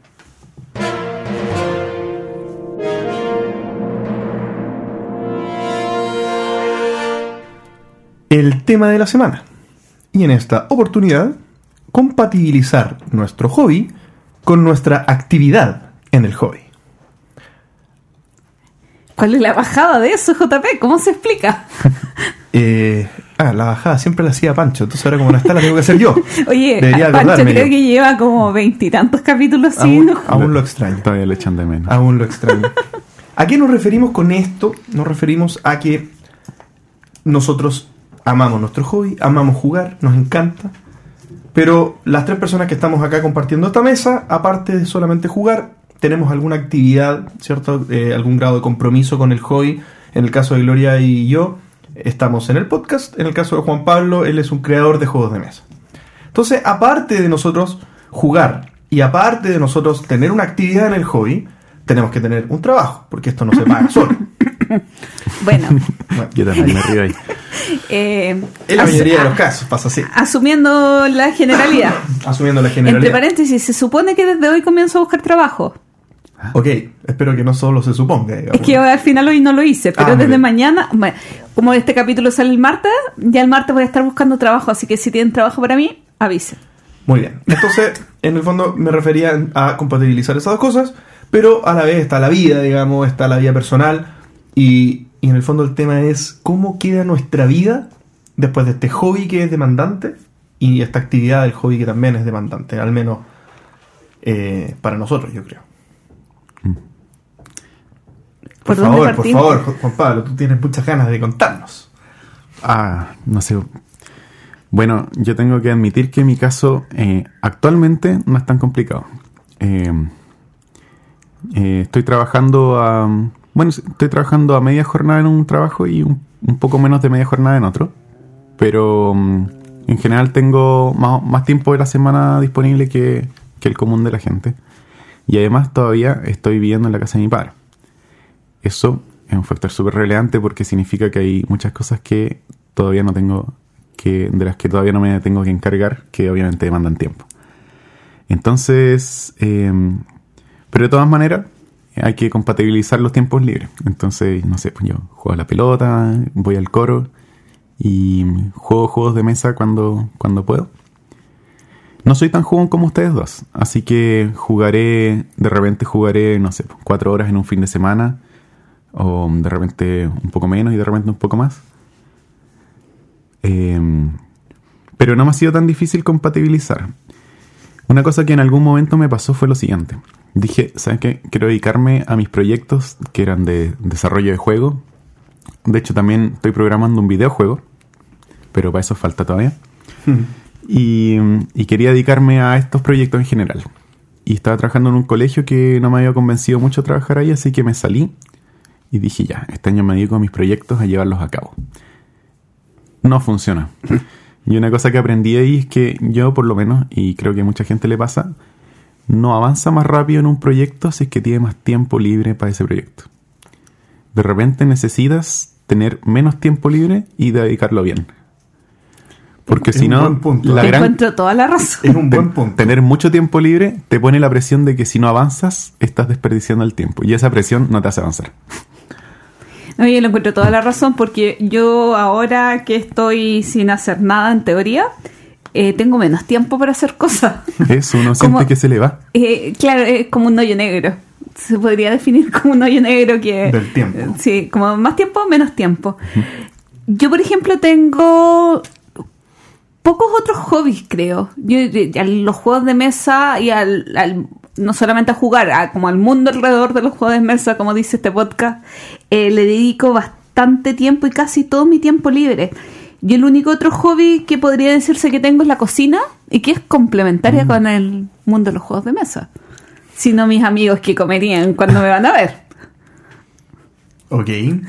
Eh, Estás como forzando un poco la cosa, pero se, No, pero, pero es verdad. Y el tema eh, con eh, el pasatiempo y el tiempo eh, que uno le dedica a cosas eh, que tienen que ver con el pasatiempo, pero que también son eh, más obligaciones, o feo decirle obligación, por ejemplo, el podcast, pero es una responsabilidad. Y esa responsabilidad eh, involucra otras actividades que uno termina haciéndolas quizás más por obligación que por placer o, o- o que se obliga a hacer algunas cosas. No sé, por ejemplo, eh, yo veía, eh, Axel se compró el Winspan y decía, hoy tengo que jugarlo pronto, tengo que jugarlo pronto para comentarlo en este capítulo. Y al final no, no pudo ser. Pero como que no era porque quería jugarlo, sino era porque quería jugarlo y quería tenerlo fresco en el capítulo. Y de repente pasa eso. O lo mismo, eh, hay un evento de juegos de mesa. Hoy voy a ir a jugar. No, es un evento de mesa. Tengo que ir al evento de juegos de mesa. Porque es parte de mi responsabilidad eh, participar en lo que se está generando, aunque sea solamente simbólica como ir. No sé, pr- probar prototipos, probar juegos nuevos, conversar con gente de la industria, como uno juega menos de lo que debería muchas veces porque siente que tiene algunas responsabilidades asociadas a eso. Yo, yo quería comentar lo mismo que estás diciendo, Gloria, y a mí me pasa algo similar, que si bien jugar sigue siendo jugar y sigue siendo una cosa muy entretenida, el prisma desde, el- desde, el- desde lo cual yo miro el jugar ahora ha cambiado, digamos, desde que, yo, desde que estamos en el podcast ha cambiado para mí. Eh, principalmente por lo que dices tú, por ejemplo. Siempre estoy pensando, bueno, yo voy a hablar de este juego, por ejemplo. Voy a hablar de este juego en el capítulo. Y me pasa que incluso yo digo, ahora que estoy probando este juego, me gustaría probarlo de otro número de jugadores, por ejemplo. Me gustaría probarlo un poquitito más. Casi nunca lo logro, ¿ah? porque tengo poco tiempo, digamos. Pero, pero las veces que puedo probarlo de distintos números de jugadores, lo hago pensando en que voy a tener una mirada un poco más amplia del mismo juego. O cuando, no sé, juego un juego y juego solamente las primeras misiones de, de un juego, me quedo con el pendiente, incluso prometo en el podcast, oye, cuando lo vuelva a jugar lo voy a volver a comentar. Entonces, por ejemplo, el fin de semana que tuve tiempo, eh, pude jugar este Héroes de Terrinoth para poder decir que lo, lo, se- lo continué jugando, porque era también un compromiso que había asumido en el mismo podcast. ¿Me O explico? sea, Entonces, era... Tu perspectiva ahora es de crítico de juegos de mesa casi. Yo, yo creo que O- dado el, dado el podcast, dado eh, nuestra, nuestro matiz, digamos, lo que nosotros buscamos como podcast, no tenemos tanto esa responsabilidad, creo. Si la tuviera, sería terrible. Porque Bueno. ahí, ahí no Eh, pararía de jugar, ahí tendría Eh, que hacerlo eh, siempre. Esa es una responsabilidad que yo no quiero asumir. Lo dejamos al tiro en claro. no, digamos. no, porque eh, a mí me gusta y aunque pueda sonar un poco irresponsable, el tema, eh, es muy bislúdica el tema de sensaciones, eh, porque yo no ahondo mayormente en un juego. Es- esto fue extraordinario que el Fertility lo jugué cuatro partidas en una semana. Yo no repito juegos. Y eso no ha cambiado por más que esté en el podcast. A mí me gusta mucho la variedad y, y, y no me siento capaz de dar realmente opiniones sobre un juego de verdad. Como primera impresión es todo súper bien. Todo muy por encima, me gustó, no me gustó, algo más de guata, pero algo real diciendo este juego está equilibrado, no está equilibrado, que es que la cantidad de jugadores, que esto, esto, otro, no, no puedo. No, está perfecto. Yo, creo que también por algo eh, terminó decantándose en lo que terminó siendo el podcast, digamos, porque no queríamos transformarnos en eso desde un principio, digamos. Y nunca yo creo que estuvo ninguna ex- expectativa que no fuéramos a ese lado como, como línea editorial. Eh, pero yo te quería preguntar, Juan Pablo, eh, tú, ahora que estás creando juegos, ¿no, no eres preso de la, de, la, de, la, de la investigación de mecánicas, de lo que puedes incorporar, lo que no, mira, esto yo lo habría hecho distinto? ¿No te pasa que te molesta un poco ahora que juegas? Eh, hasta ahora lo disfruto. Lo disfruto harto. Eh, a veces se me olvida. A veces juego un juego y de repente digo, ah, ni me fijé como si esta mecánica era buena o si no lo analicé tanto desde el punto de vista de creador. Eh, de autor. Eh, en, otras en otras ocasiones sí lo hago, pero nunca hasta ahora ha sido algo que me pesa. Pero no te has abu- aburrido de tu proto porque yo he escuchado eso, como lo amo, pero estoy aburrida del O sea, Ah. como ya no, ya no quiero, ya no, ya no, No quiero jugarlo. No, ya no quiero jugarlo más. No, juega tú, por favor. Y es que yo ya no quiero probarlo porque ya estoy cansada. Ya, ya no sé si seré orgulloso o no, pero hasta ahora me ha gustado. siempre que lo juego, lo disfruto. Pero obviamente siempre es distinto porque muchas veces lo juego con gente distinta y me fijo en cómo reaccionan. Eh, y lo sigo jugando solo cuando, cuando pretendo mejorarlo. Que igual yo creo que por ser cooperativo, igual el factor que tú decías, el psicológico de la persona, eh, te varía un poquito en la percepción de, de, de la partida. ¿No? Puede, Puede ser, ser. puede ser. Oye, con respecto al tiempo por- eh, que ustedes tienen, digamos, en su vida. eh, yo, yo nombré varios ítems, digamos. Nombré el tema del trabajo, el tema del el hobby propiamente tal, la, nuestra actividad en el hobby, y después está todo lo demás, ¿cierto? Está todo, todo lo que es el, el verdadero ocio, digamos. Y no, y no estoy diciendo todavía nada de juntas familiares, juntas con la pareja, no, no he dicho nada de eso. Entonces, ¿cuál es el ítem que más se afecta acá? ¿Cuál es el intransable primero y cuál es el que más se afecta? Chuta, A ver si todos respondemos lo mismo también. Yo Hoy creo que es medio, di- medio mi distinto. son las horas de sueño. Ah, Mira, que, mira qué, qué curioso, ¿ah? los, míos no. Y yo ahora duermo menos que hace dos años atrás, no sé, o tres Es que años sabes atrás. que yo no podría jugar hasta las 5 de la mañana. O hasta las 4 de la... No, no, no. Realmente eh, a mí me pone mal jugar de- tan de noche. No, Pero yo, por sí ejemplo, puedo- antes, perdón, antes de dormirme, yo no puedo no mirar muchos videos, por ejemplo. Me- me- y lo tengo que hacer. Eso sí me sirve mucho para mí, para estar siempre en conocimiento, para estar siempre al día. Y los tiempos en los que lo hago es muy, muy tarde cuando me estoy acostando y muy temprano cuando me levanto. ver videos de juegos de mesa en general. de juegos de mesa o informativos de- en general, Ah. Di- eh, Dice Tower. Eh, ¿O por qué solo dije Dice Tower? Si son Porque muchos siempre más. dices son Dice más, Tower. muchos más. ¿Quién le Sí. Son muchos más. Dice Tower y muchos más. Claro, a mí me pasa siempre digo Einstein y otros más, muchos más. Sí, no solamente Einstein, pero solamente me acuerdo de Einstein. Sí, uno de los pecados que no comete. Eh, en mi caso, bueno, dormir es muy importante, pero yo me acuesto más tarde. Sí, yo suelo ser eh, de los que se le acuestan y levantan tarde, cuando se puede. Eh, pero sí, yo creo que, bueno, dentro de las cosas, no solamente todavía no vivo solo, sino que además todavía eh, en este momento no tengo pareja y eso también es un factor de tiempo. Muy importante. Eh, entonces, tengo tiempo para compatibilizar los juegos de mesa con hacer mi juego de mesa y algunas otras actividades. Y tampoco tengo hijos, que es otro factor que a Muy muchos crea- autores de juegos de mesa sí les afecta. Eh, pero como decía, eh, hacer juegos hasta ahora sigue siendo una cosa que me entretiene mucho. Y quiero decir eso sobre lo que hablé antes de, de tener, no enamorarte de tu juego de mesa. Pero la verdad es que amar hacer juegos de mesa, eso sí es importante, si quieres hacer. Eh, Entonces, ¿qué es lo que yo transo? Bueno, muchas veces no juego tantos juegos de mesa o, o no sigo, no sé, no veo series, por ejemplo, casi. Em, a veces pierdo mucho tiempo, en YouTube, eh, mucho tiempo en YouTube. Pero mm, el trabajo yo creo que es lo que transo. Sí. no, pero Y, igual optimizar tiempos muertos. Eh, cuando yo estaba en el trabajo, el- los caminos hacia el trabajo, del, del trabajo, escuchar mucho podcast. Quizás no le prestas toda la atención, pero absorbes mucha información. Eh, que eso sirve para este podcast o también para ir a jugar o elegir juegos.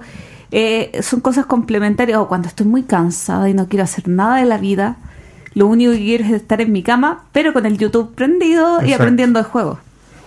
Sí, yo afortunadamente eh, tengo una, una familia de origen jugón. Entonces, cuando voy a ver a mis papás a su casa en, en Viña, es aprovecho de jugar mucho. Mm. ¿sí? Entonces estoy todo el fin de semana con mis padres, en verdad con mi papá, mi hermano, mi hermana. Mi madre no juega, pero ella está, ella es, es bien ermitaña, no le gusta, eh, le gusta que compartamos, digamos, en la mañana, al almuerzo, y después ella se va a su pieza y a su cuarto y nosotros nos quedamos jugando y esa es la rutina de cuando yo voy a ver a mis padres. digamos. Entonces mi, tengo una súper buena excusa porque en el fondo cuando voy todos me preguntan, bueno, ¿y estabas en Viña? Entonces saliste, fuiste a caminar, fuiste a la playa, fuiste... Y yo, no, viví toda mi vida en Viña, no, no, no echo de menos eso porque puedo hacerlo en cualquier momento. Eh, y lo hice muchas veces también. Yo quiero aprovechar de estar con mis padres y jugar también. Pero en el fondo hago las dos cosas eh, en, en un solo momento. Pero yo creo que algo que sí puedo decir que ha, se ha, ha cambiado, digamos, estos últimos años es que han cambiado mis amigos, digamos. Eh, No es, es- es- eh, claro, suena como medio complejo decirlo así de frío, pero lo cierto es que amigos que tal vez no estaban tan cerca del hobby, los veo menos. Y amigos con los que sí he podido entablar una relación en torno al hobby, los veo más. Bien, eh, por ejemplo, Omar, eh, que es un muy buen amigo mío ahora, nos hicimos amigos en torno al hobby. Y no voy a nombrar, bueno, no, no escuchan el podcast, pero hay eh, otros tantos amigos que, que se han ido quedando, los veo, los veo, digamos, pero los veo muchísimo menos. Bueno, a mí me pasó distinto, como yo llegué a la ciudad sin amigos prácticamente y mis grupos sociales se basaron en juegos de mesa. Tengo mucha gente con la cual compartir momentos entretenidos. Mm. Pero no tengo tantos amigos fuera del hobby porque en realidad no tengo tantas instancias sociales fuera del hobby. Que sería en el trabajo Mm, claro. y como los evangelizo. no, Claro. Al final terminan siendo parte. por finalmente. supuesto. Yo antes de hacer, esto es una confidencia, ¿eh? no le cuenten a nadie. ¿eh? Ya. Yo antes de hacer este podcast era un fanático bailador de salsa. ¿En Ah, sí, pues sí, yo sabía.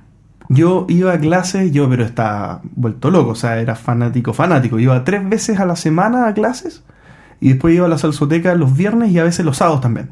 Entonces bailaba toda la semana. Uf, Eso para mí sería algo, pero Imposible. mega imposible de hacer hoy en día, pero muy difícil. claro. Y yo creo que, que este tipo de actividades tan fuertes es, es difícil tener dos, digamos. O sea, me, me imagino que no, no es muy compatible no solo para mí, sino que para nadie. Porque en el fondo uno puede hacer de todo un poco, o uno, si como nosotros se dedica con mayor esfuerzo a una cosa, es muy raro que se complemente con algo igual de fuerte. Claro. Por ejemplo, complementario, a mí me gustaba mucho la fotografía y me gustaba mucho sacar fotos en eventos de cualquier tipo. Y a medida en que han pasado los años, he dejado, no sé, en un evento de juegos de mesa saco cinco fotos. Mm. O no saco la cámara en la mochila. Como que me absorbió completamente eso. Lo dejé Sí. de lado. Ahora ya ni me acuerdo cómo se configura la cámara. No, mal, mal. Mal. Sí, pues, o sea, uno tiene a veces muchos hobbies que van quedando mm, de lado y los retoma muy esporádicamente. Por ejemplo, yo también tomaba hartas fotos y ahora solamente cuando voy de viaje llevo una cámara para tomar fotos de cosas. El otro día, cuando vine de Puerto Montt, vine con una maleta con muchas cosas y entre esas traje material para hacer fieltro. O sea, fieltro, eh, el fieltro lo trabajas con a- a- agua y jabón o con una aguja especial. Y tenía en aquella época, hace cinco años, había hecho unas galletas como de jengibre que tienen forma más o menos de meeple y había hecho unos adornos de navideño. Así que ahora agarré el galletero de meeple que tengo que me compré en Hansing Glue y ahora sí voy a hacer eh, adornos de Navidad con forma de meeple para mi arbolito que no tengo, pero A mí me pasa también que hay cosas que yo he intentado hacer y no he podido. Como por ejemplo pintar miniaturas. Y algo que no es que no haya podido por, por capacidad, digamos, es algo que es fácil de aprender. Eh, yo eh, aprendí que esto es una... No es una habilidad, es una... ¿Cómo, cómo se llama cuando es algo aprendible y no es solo un talento? Creo que habilidad. no, a ver. ejercicio. Bueno, pero es una... algo de ejercicio. Claro, algo ejercitable, digamos, algo que se puede adquirir. Claro. Bien, pero requiere tiempo, requiere dedicación, Sí. requiere estudiar también porque hay que ver las mejores técnicas y todo. Traté, eh, tomé clases para poder saltarme una curva de aprendizaje de, que, que me quitara mucho tiempo al principio, pero no pude, no pude. O sea, me encantaría poder hacerlo, pero la- eh, cuando me, me propongo hacerlo y, y planifico algo como para empezar a pintar de nuevo, choco de nuevo con, con estas obligaciones que yo ya tengo y no... O sea, y se- tiempo falta. Exactamente. Y, y- y- pero, pero me pasa que no tengo mucho problema en tomar la decisión de no hacerlo. Y eso me satisface un poco, porque en el fondo eh, me hace sentir que estoy bien, Priorizando que estoy priorizando bien, que estoy haciendo, haciendo lo correcto, digamos. Y uno hace lo correcto, en estos casos supongo, que uno siente que está haciendo lo correcto cuando, cuando no hay ningún cargo de conciencia, cuando uno dice, estoy bien con la decisión que tomé. Y eso es lo que me está pasando, digamos. A mí hay cosas que me dan cargo de conciencia de mi administración de tiempo. A ver. ¿Como cuál? Uno, eh, no leerme las reglas que digo que me voy a leer. Porque a diferencia de ustedes, yo tengo más tiempo libre ahora. Pero me cuesta más concretar. Tengo una cantidad de reglas por leer tremenda. Y no, no... Aunque me leyera unas reglas a la semana, debo leer reglas. Y lo otro, eh, que es más asociado a, a los eventos de juegos de mesa, eh, me siento más en la responsabilidad de que debería probar más prototipos de lo que estoy probando. Eh, creo que creo que debo pro- que debo pro- y, y que debo practicar también darle la retroalimentación de los prototipos porque eso es algo que considero que estoy súper en, en debe pero me gustaría probar mucho más prototipos y a la hora de hacerlo ah, pasa una mosca y me distraigo Oye, ¿qué le podrían decir a alguien que cree que no tiene tiempo, pero que tiene el potencial o las ganas ocultas, digamos, de hacer algo como lo que estamos nosotros, haciendo nosotros? ¿Qué le dirían a una persona así? Chuta. ¿Le A ver. recomendarían hacer esto o sienten que es algo, una- un camino sin retorno, que es mejor no recomendarlo? Es que yo creo que el tema clave acá es la constancia. O sea, si tú quieres hacer algo, hazlo, pero pensando en que va a ser algo a largo plazo. Porque hacer cosas por un día, bien, choro, entretenido, muy Buena experiencia. buena experiencia, prueba una vez, bien.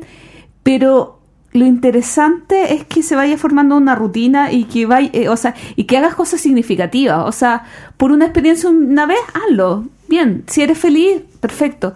Pero realmente un cambio se va a hacer si lo haces a largo plazo. O sea, eh, Claro, se transforma en una responsabilidad también. Es distinto sería si nosotros llevamos tres capítulos de podcast y yo tengo sueños y te digo, ¿sabes qué, JP? No grabemos hoy, grabemos otro día. ¿Y ¿Qué, qué importa que el martes publique? Pueden publicar el jueves y total. ¿A quién le va a importar que te demores un par de días más? Pero cuando ya hay, hay un- una continuidad y todo esto, eh, hay una responsabilidad. Y desde el punto de vista de autor de juegos de mesa, creo que, bueno, en verdad, a veces uno se compromete mucho con algo, uno dice, ya me voy a comprometer, y al tiempo fallas o caes. y eso en verdad te dijo que no era el momento no era lo tuyo. Pero si en verdad quieres intentarlo, yo creo que tengo dos recomendaciones. Una cosa que hice yo apenas empecé y me di cuenta que quería hacer ese juego, este, eh, fue mm, publicarlo en redes sociales a mis amigos. Y fue como, La presión de social. de hecho, le puse el nombre el primer día. Exoplanet Colony, el próximo juego. Eh, y puse así como que se trataba y le tomé una foto a- al prototipo que hice ese día. Y así me puse una presión social que era, me van a ir preguntando qué es y cuándo puedo jugarlo o, de qué se trata, qué sé yo. Y mm, eso creo que lo saqué un poco de la idea. ¿Quién tenía página en Facebook de su juego? Bueno, eh, Ignacio Paz con Earth Last Stand. Y no me acuerdo si también lo vi de alguien más. Y ahora hay otros autores que han hecho eso. Y la otra idea, eh, como autor de juego de mesa, una estrategia que a muchos les sirve es tener a alguien más. Mm. A un coautor, eh, un amigo que esté a la par. O, si no está a la par, que esté eh, apañándole con los testeos o que le dé ideas y como que trabajen casi juntos o juntos. Eh, y eso sirve mucho porque ahí uno tiene la, también tiene la presión, pues así como, oye, pero no avancé nada y ahora me voy a juntar con él, ¿qué tal si prueba algo? Y como que hay un compromiso que si nadie te está mirando, si nadie sabe que tu juego existe o que mm, vas a avanzar en él, eh, cualquier otra prioridad va a pasar sobre eso y vas a decir, no tengo a nadie a quien rendirle. No tienes que confiar tanto en, en ti, sino también en la presión social del resto. Mm, Claro. Así que eso yo creo que es como dos, dos estrategias para tratar de avanzar en un juego si no estás seguro que lo puedes hacer solo. De mi parte, yo personalmente, el entreturno han sido solo gratificaciones, o sea, han sido solo cosas buenas. Pero yo creo que el sentimiento que uno puede tener con respecto a una actividad de este tipo es algo súper personal. Yo creo que está, está mucho en lo que dijiste, Juan Pablo, eh, en cuanto a uno lo siente, digamos, cuando uno pasa algo que, que por ejemplo, uno no cumple, o, perdón, o pasa algo que, que la- el avance, digamos, de lo que tú estás haciendo no ocurre como te lo habías planteado mentalmente antes de empezar, eh, uno, uno, se sien- uno siente la, la la retribución que lo que uno está haciendo va impactando en uno. Eh, yo creo, y eso uno lo puede intuir también antes de hacerlo. Bien, porque cuando uno tiene muchas ganas de hacer algo y tiene muy dibujado en la mente hacer algo, yo creo que no intentarlo siquiera puede ser un error. Me, me- me explico, o sea, con el- el- no el impulso, porque no fue solo un impulso, pero la cuando Concreción. Claro, no, pero cuando con Pancho nos juntábamos a hablar del, del entreturno antes de, yo conocer a Gloria, digamos, y estábamos con esta idea eh, que salió sí muy, muy desde la nada, pero que en el fondo, desde que lo empezamos a hablar, siempre lo tuvimos ahí. eh, a mí nunca se me pasó por la cabeza no hacerlo. Yo ya tenía eh, en mi mente eh, que iba a llegar el momento en que íbamos a subir el primer capítulo. Y cuando subimos el primer capítulo, pasó lo que decía Gloria. En el fondo es como, oye, el capítulo sale los martes y va a salir martes por medio. Y yo no me y yo tengo una responsabilidad pri- primero conmigo mismo, porque al principio no había nadie que nos escuchara, ¿cierto? Eh, me refiero a que yo no tenía garantizado que nos iba a escuchar mucha gente, pero estaba la responsabilidad de, oye, va a haber constancia en esto. Si nosotros decimos que sale martes por medio, sale martes por medio. Y, por ejemplo, ahora yo tenía una actividad en el trabajo, eh, un lanzamiento de una campaña eh, de, importante, digamos. Y yo no fui, porque teníamos esto. Y, y a mí me, bueno, me preguntaron, bueno, ¿por qué no vas y todo? Y porque tengo que grabar mi capítulo. en- Y hay gente que no lo entiende, hay gente que dice que soy un Claro. estúpido y, y pueden tener razón, pero no, por- no por esto, digamos, es por otras razones. Eh, pero eso, o sea, yo creo que, que si es gratificante o si uno tiene alguna sensación de que lo va a hacer, hay que hacerlo. Claro.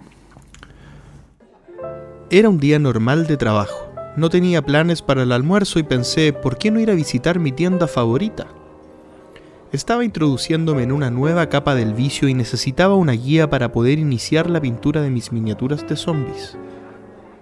Al llegar me puse a revisar las estanterías, reconociendo qué novedades habían llegado. Y al poco tiempo llega a la tienda un muchacho que quería introducir a su hijo de 3 años en el pasatiempo familiar. Al ver que los chicos de la tienda, a mi parecer, no estaban poniéndose en el lugar de un padre jugón, me acerqué a ofrecer mis experiencias al respecto. Mis primeras opciones fueron las que abordan la introducción de mecánicas en pequeñines. Monza, Animal sobre Animal, Danza del Huevo, Speed Cups, Spot It, etc. De pronto, algo cruza por mi cabeza. Un juego de habilidad que mezcla Yenga y Uno. Algo que me conecta con ella, a quien admiro. Pido el demo de la tienda, Lo saqué en realidad, como todos los otros, ya que soy habitual de la tienda. Y abro esa caja amarilla y simulo una partida. Después de la larga demostración, mi interlocutor me pregunta, ¿trabajas aquí? A lo que respondo, eh, no, soy cliente, pero me encanta que la gente lo pase bien y descubra cosas y si le gustan, las prueben. Luego de eso nos volcamos a los juegos más adultos. Parties, fillers, euros, intercambiamos opiniones y recomendaciones.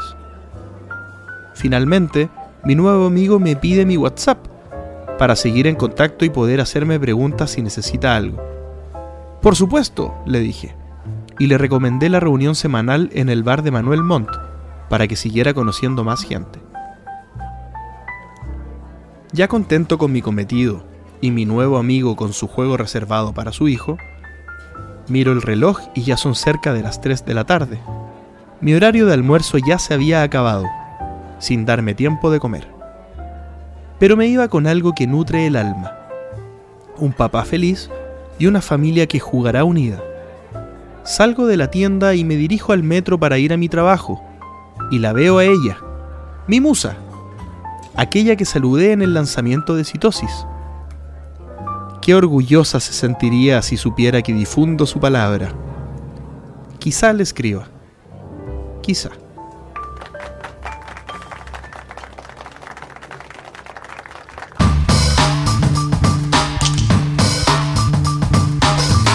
El entreturno responde. Y vamos a partir con algunos mensajitos que nos llevaron a Evox que tienen, que tienen que ver con el capítulo anterior, entonces igual hay cositas que tenemos que responder. Oscar Salazar nos dice: Hola amigos del entreturno. Gracias por responder mi anterior comentario. Tengo un grupo de amigos con quien jugar. El tema es que cada vez que viene la familia a casa y miran los juegos, preguntan ¿hasta cuándo vas a seguir con esto? Lo ven como una pérdida de tiempo y lo mismo pasa con ciertos grupos de amigos que tengo eh, y, en el, y en el trabajo. Es más, tomé la decisión de no insistir ni llevar juegos a los ámbitos en donde sé que hay rechazo. Excelente decisión por lo demás. Gracias por sus palabras y bueno, veré de jugar en los ámbitos en los que sea aceptado y en casa por lo pronto los juegos los tengo metidos en un armario para que no los vean cuando viene alguien de la familia. Un abrazo desde el otro lado de la cordillera. Creo que queda solamente decirle ánimo. Quiere decir ánimo, pero ojo, ah, yo, yo noté un par de cositas acá cuando leía. eh, opté por no llevar juegos eh, a los ámbitos donde hay rechazo, pero es lógico, está súper bien hecho. O sea, O sea, depende si el rechazo es por parte de, de todos los que están ahí o por parte de algunos que dominan la opinión. Muy buen punto, ¿ah? Muy buen punto. Claro, si hay, si hay un rechazo general, es, es lógico que hay que, hay que. Esto es como No te expongas. obligar a comer a alguien algo que no le gusta, Sí. es como no tiene ningún sentido. Pero es muy buen punto lo que dice Juan Pablo. O sea, si, si al final es miedo a que a alguien le moleste lo que uno está haciendo, ¿qué importa que, a- que al otro le moleste lo que uno está haciendo? Pero, pero a- acá nuestro amigo eh, Oscar eh, nos cuenta que, que va a tratar de llevar la fiesta en paz. De hecho, el armario le sirve para que no lo molesten tanto. Y si eso da calma interior, bienvenido sea. Así que mucho éxito, Oscar. Udo Jacobsen nos dice respecto de los medios dedicados profesionales o a la vanguardia, es un tema que me parece largo. Eso nos dice él. No, mentira. Dice, en castellano por lo menos, hay muchos canales y con estilos diversos. La cuestión de si son profesionales o no depende de lo que entendamos por profesional. Cuestión que, en mi opinión, dependerá de decidir una norma tecnológica, económica, por contenidos, etcétera, pero no me parece tampoco del todo importante porque se trataría justamente de normas. Me inclino por los contenidos, ni siquiera por las novedades. Y de vanguardia, no sé, algo distinto del resto. Pero con la variedad que hay, me imagino que la vanguardia sea profundizar en algo respecto, eh, en algún aspecto, perdón, tratado más bien superficialmente. Bueno, no me enrollo más porque de verdad es una discusión, es una discusión muy larga. Nosotros no llegamos a ningún lado no- con nuestra discusión del capítulo anterior. Creo que Udo tampoco. Pero como Udo Jacobsen nos quiere escribir más, nos dice ahora de vuelta. Yo no tengo límites, aparentemente. bueno, debo decir El que conte- esto- el contexto- el contexto es... eh, El, Bueno, contexto. Dejémoslo ahí. El, conte- esto es el tema de la semana, de la sema- del capítulo anterior, que era eh, nuestras eh, ludotecas gigantes. Y si teníamos límite o no a la hora de adquirir más juegos y eso. Eso. Me había parecido muy gracioso esta frase sacada de Y contexto. después continúa contigo. Y después continúa conmigo. Dice, mi problema es que no tengo demasiado espacio y solo quiero llenarlo. Es que tengo. Ah, perdona. Mi problema es que tengo demasiado espacio y solo quiero llenarlo. Por cierto, JP, por acá hay un comprador potencial. Soy de Valparaíso. Así que si tienes una lista, punto suspensivo. Está perfecto. Yo igual tengo una lista por si acaso. Pero yo creo que él sabe lo que es bueno, así que por algo me pregunta a mí. Ay, Udo, no. Bueno, eh, algunas preguntas que nos llegaron a Facebook son las siguientes. José Enrique Deza nos, nos dice, hola chicos, eh, ¿han pensado en volver a contar con tres locutores? Eh, como muchas veces ambos están a distancia el uno del otro, ¿le funciona bien? ¿Han evaluado otros locutores locales o internacionales? Sí, lo hemos evaluado. Siguiente pregunta. A ver, preguntémosle al público primero. Juan Pablo, tú que nos escuchas, ¿extraña? no voy a preguntar si extrañas a Pancho. ¿Extrañas a Pancho? Eh, bueno, yo empecé a escucharlo. Sí, lo extraño. es que tengo que decir que empecé a escuchar los capítulos del entreturno como unos cinco capítulos antes de que se fuera Pancho. Ah, no alcanzaste a agarrarle cariño, qué bueno. No, pero supongo que era, un- era un, un buen trío. Y. Pero la verdad no, no sé, creo, me siento un poco comprometido si responde esta pregunta. Por favor, No, nosotros nos mi- tapamos los ojos, no hay problema. Claro, no, la verdad no lo he pensado, pero aquí está mi currículum. Mira, yo sí he pensado eh, de volver a ser tres personas, pero eh, ¿en qué punto? Eh, porque creo que no lo hemos conversado con JP. No, no lo hemos conversado. No, no lo hemos esto, con- esto es interesante Sí. mencionarlo, porque Sí, fuera, fuera de micrófono, eh, no, dijimos, ¿hablamos de esto antes de, de micrófono o no? No. Y- así que nos tiramos Sí. aquí a la piscina. Porque coincidió mucho em, que em, cuando Pancho se fue, yo al- a los par de meses también me fui de viaje. Entonces ahí comenzamos con el sistema de, eh, de que viniera un panelista eh, a acompañar cada capítulo, porque igual como que sentíamos que teníamos que ser tres. Y yo creo que eh, como en una etapa en la que estamos ahora, más enfocándonos en, en traer un invitado y hacer una entrevista o algún tema, eh, creo que no necesitamos un tercero en este momento, tan pronto. Sí, Porque, mi- porque si no se confunden mucho las voces cuando hay Mm. cuando hay más de tres personas eh, no sé somos tres y tenemos un invitado una cuarta voz a mí en otros podcasts se me hace complicado A mí me pasaba, yo, yo sé que a mí me confundían con Pancho, Sí. pero, pero encuentro que tenemos voces súper distintas. Muy diferentes. Es como que mi tono, mi tono es mucho más como eufórico, agudo, y el de Pancho es como más serio y fome y aburrido y. No, no. Eh, pero es más grave, digamos. Pero, a ver, yo como radio escucha, eh, me pasaba eso de que, claro, de repente uno dice, ah, ya, ese es ese, ya, y ese es este otro, se distinguen un poco, no eran tan distintos ni tan parecidos. Pero después tú decías, oye, ¿este era cuál? ¿Y este cuál era el otro? Porque uno, claro, puede distinguir voces, pero ya se lo olvida cuál era cuál. Después uno le pone cara a la gente y a mí cuando le pongo cara ya a la persona que escucho me es mucho más fácil dividir las voces bueno, Respondiendo a la pregunta de José Enrique, en mi caso yo sí lo he pensado, pero particularmente me pasa que el trío que éramos con Pancho y bueno, Gloria y yo, eh, me gustaba mucho cómo estaba equilibrado. Bien. Entonces, esto, esto no, lo, no lo he hablado con Pancho, no lo he hablado con Gloria, pero eventualmente, si se pudiera continuar en algún futuro cercano con Pancho, yo creo que es una muy buena opción. Porque teníamos un buen complemento no solamente a nivel de las conversaciones que se daban en el mismo programa, sino que también las labores que nos distribuimos eh, del podcast. Bien, que, que en el fondo eh, él era una persona eh, que era tenía, contenido. tenía una, una, una labor de contenido y de orden y que respetemos algunas pautas, que él era el estructurado del grupo, ¿bien? Entonces eso también nos ayudaba mucho a que los, los- los programas eh, salieran con una dinámica y, y que no nos costara tanto trabajo armar esa dinámica con Gloria y a mí. Eh, así que sí lo he pensado, pero creo que hay que decidir. Y yo no sé si Pancho estará escuchando esto y, y nos diga, no, no, traigan a otro nomás y yo no voy a volver nunca. No sé si nos dirá algo así, pero, pero sí, o sea, tenemos que conversarlo.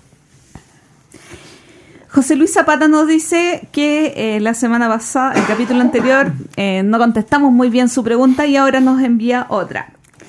¿Pueden, eh, ¿pueden entrevistar a tres personas del medio? eh, si pudieran entrevistar a tres personas del medio, de habla hispana y tres internacionales, no hispanohablantes, ¿quiénes serían? Eh, ¿Qué hacemos? ¿Hacemos un... los tres de habla hispana tú y los tres de, de No, no yo, habla yo hispana yo? tengo mis seis, Ah, si quieres parto yo. Yo te puedo decir los que no sean de español. El típico, el obvio, que sería Tom Basel. Y acá eh, yo, a mí me encantaría poder hacer una entrevista con él de, de la visión de la expansión del hobby en, justamente en habla hispana. Bien, de, cómo ve él la- el desarrollo del hobby en lugares donde él no llega, digamos. Porque no. Porque en el fondo Dice Tower tiene una misión y tiene una visión súper súper rica, digamos, pero ya están súper supeditados a su idioma. Bien, entonces quisiera entender si, si la, la expectativa de él es crecer hasta, hasta otros idiomas. De hecho, eh, le hemos ofrecido que el entreturno sea parte de Dice Tower. eh, Cuando teníamos como 10 capítulos. no, no, yo lo volví a hacer. Ah. Lo volví a hacer como en el capítulo 55, no sé, que fuéramos de- parte de Dice Tower Network. Y, y su respuesta fue que no estaban en capacidad de tener un, un podcast en otro, en otro idioma, o al menos en español. Porque ellos tienen que velar porque se cumplan ciertas normas y que, y que las condiciones se den, etc. Y después, no sé, pues me gustaría alguien, no sé, a Rado, por ejemplo, sería muy bueno entrevistarlo. Sería también muy bueno entrevistar a, a Si García, que es un, un- otro personaje. ¿Pero eso de- no lo tirarías en español? Eso podríamos tirarlo en español, ¿ah? verdad. Él es profesor de español, así que sería factible. Eh, y de español.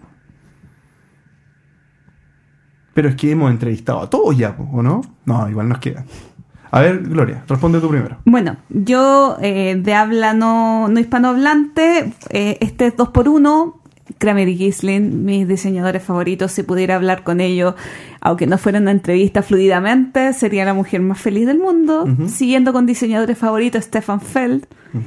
Y eh, si no, y, o sea, y traté de buscar un tercer diseñador que creo que eh, para mí es relevante eh, por la cantidad de juegos que ha hecho y todo el mundo que mueve es Reina Nicia. Me fui a lo viejuno, pero eh, con ellos tres sería muy feliz de poder conversar un poquito de cómo ven el mundo.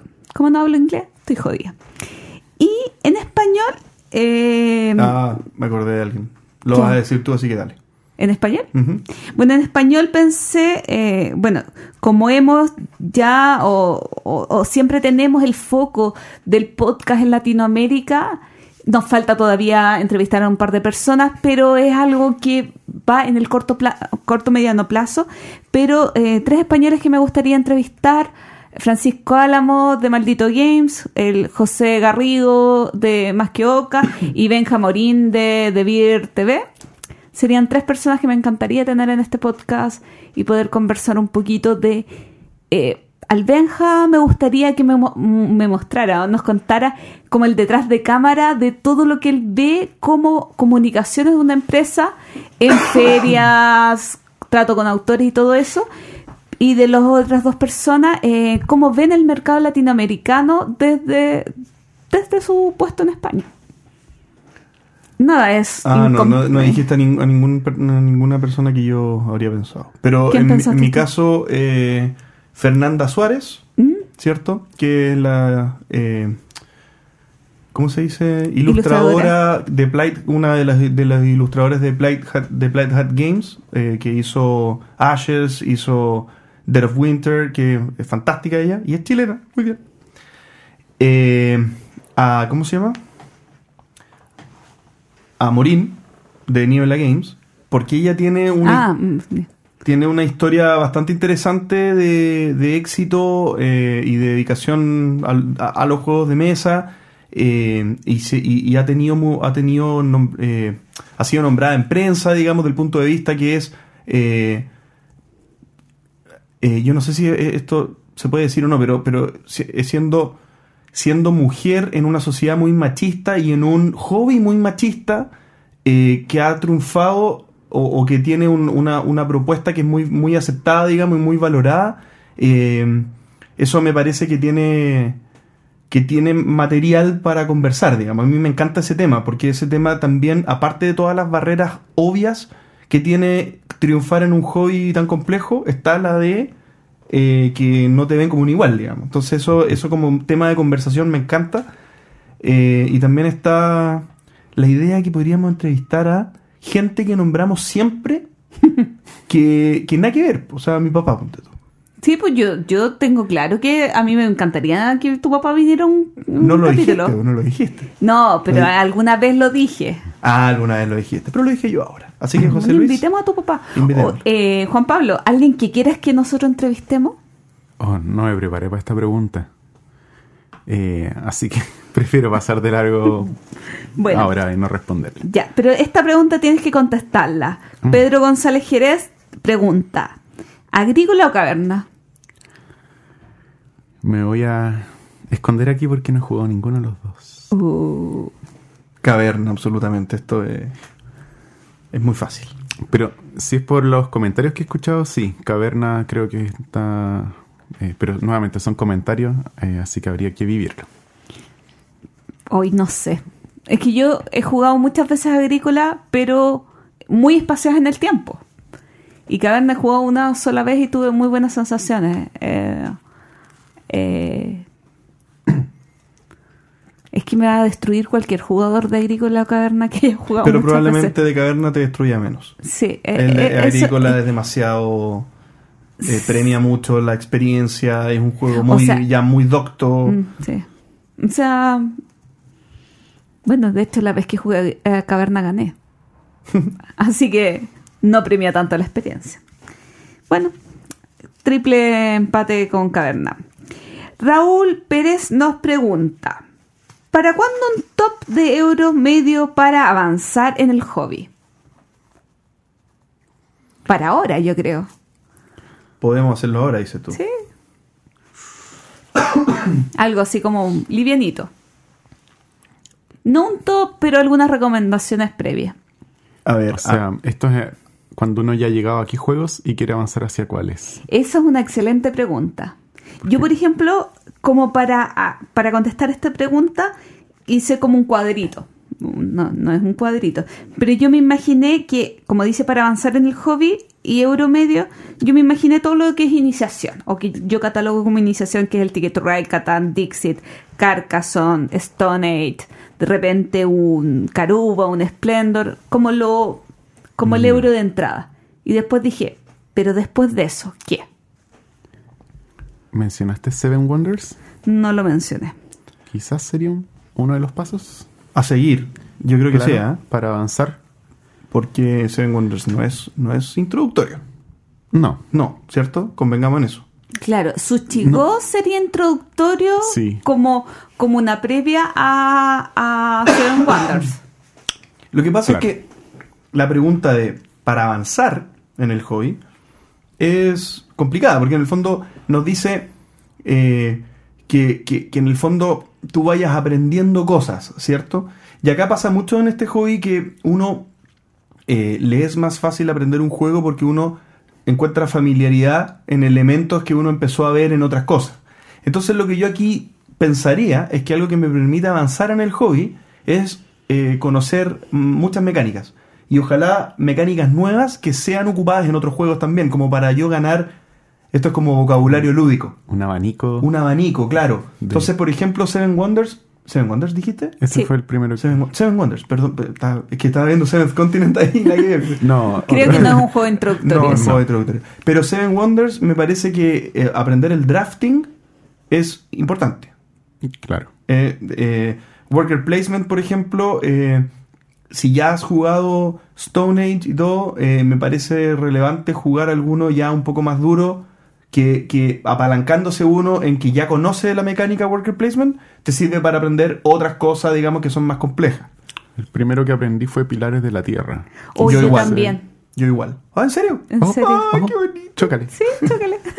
No, no, no, de hecho, si no me equivoco, fue mi primer posicionamiento. Y, y lo que me encantó de ese juego era que decía uno, dos. Ah, estaba... En el tablero decía, Era lógico era la lógica de, de, de qué tenías que hacer. Bueno, en fin, perdón. Parece que ese sería uno bueno para recomendar en esta pregunta. Yo acá, a mí lo que se me ocurre, y con esta pregunta lo primero que se me vino a la mente son lo- los italianos. Yo Lo- lo encuentro un poco más complejo. Pero por ejemplo Marco Polo, Mm, tú encuentras que no es... Yo Marco Polo lo he jugado con personas que no han jugado nunca nada. Ya. Mm. Y lo llevan bien. Entonces, ¿sería inicial o sería ya para este paso que estamos No, hablando? para este paso. Para este paso. Sí. Para, es que claro, es que como Gloria dice que lo encuentra más complejo, yo encuentro que es seguible un, un juego de este tipo.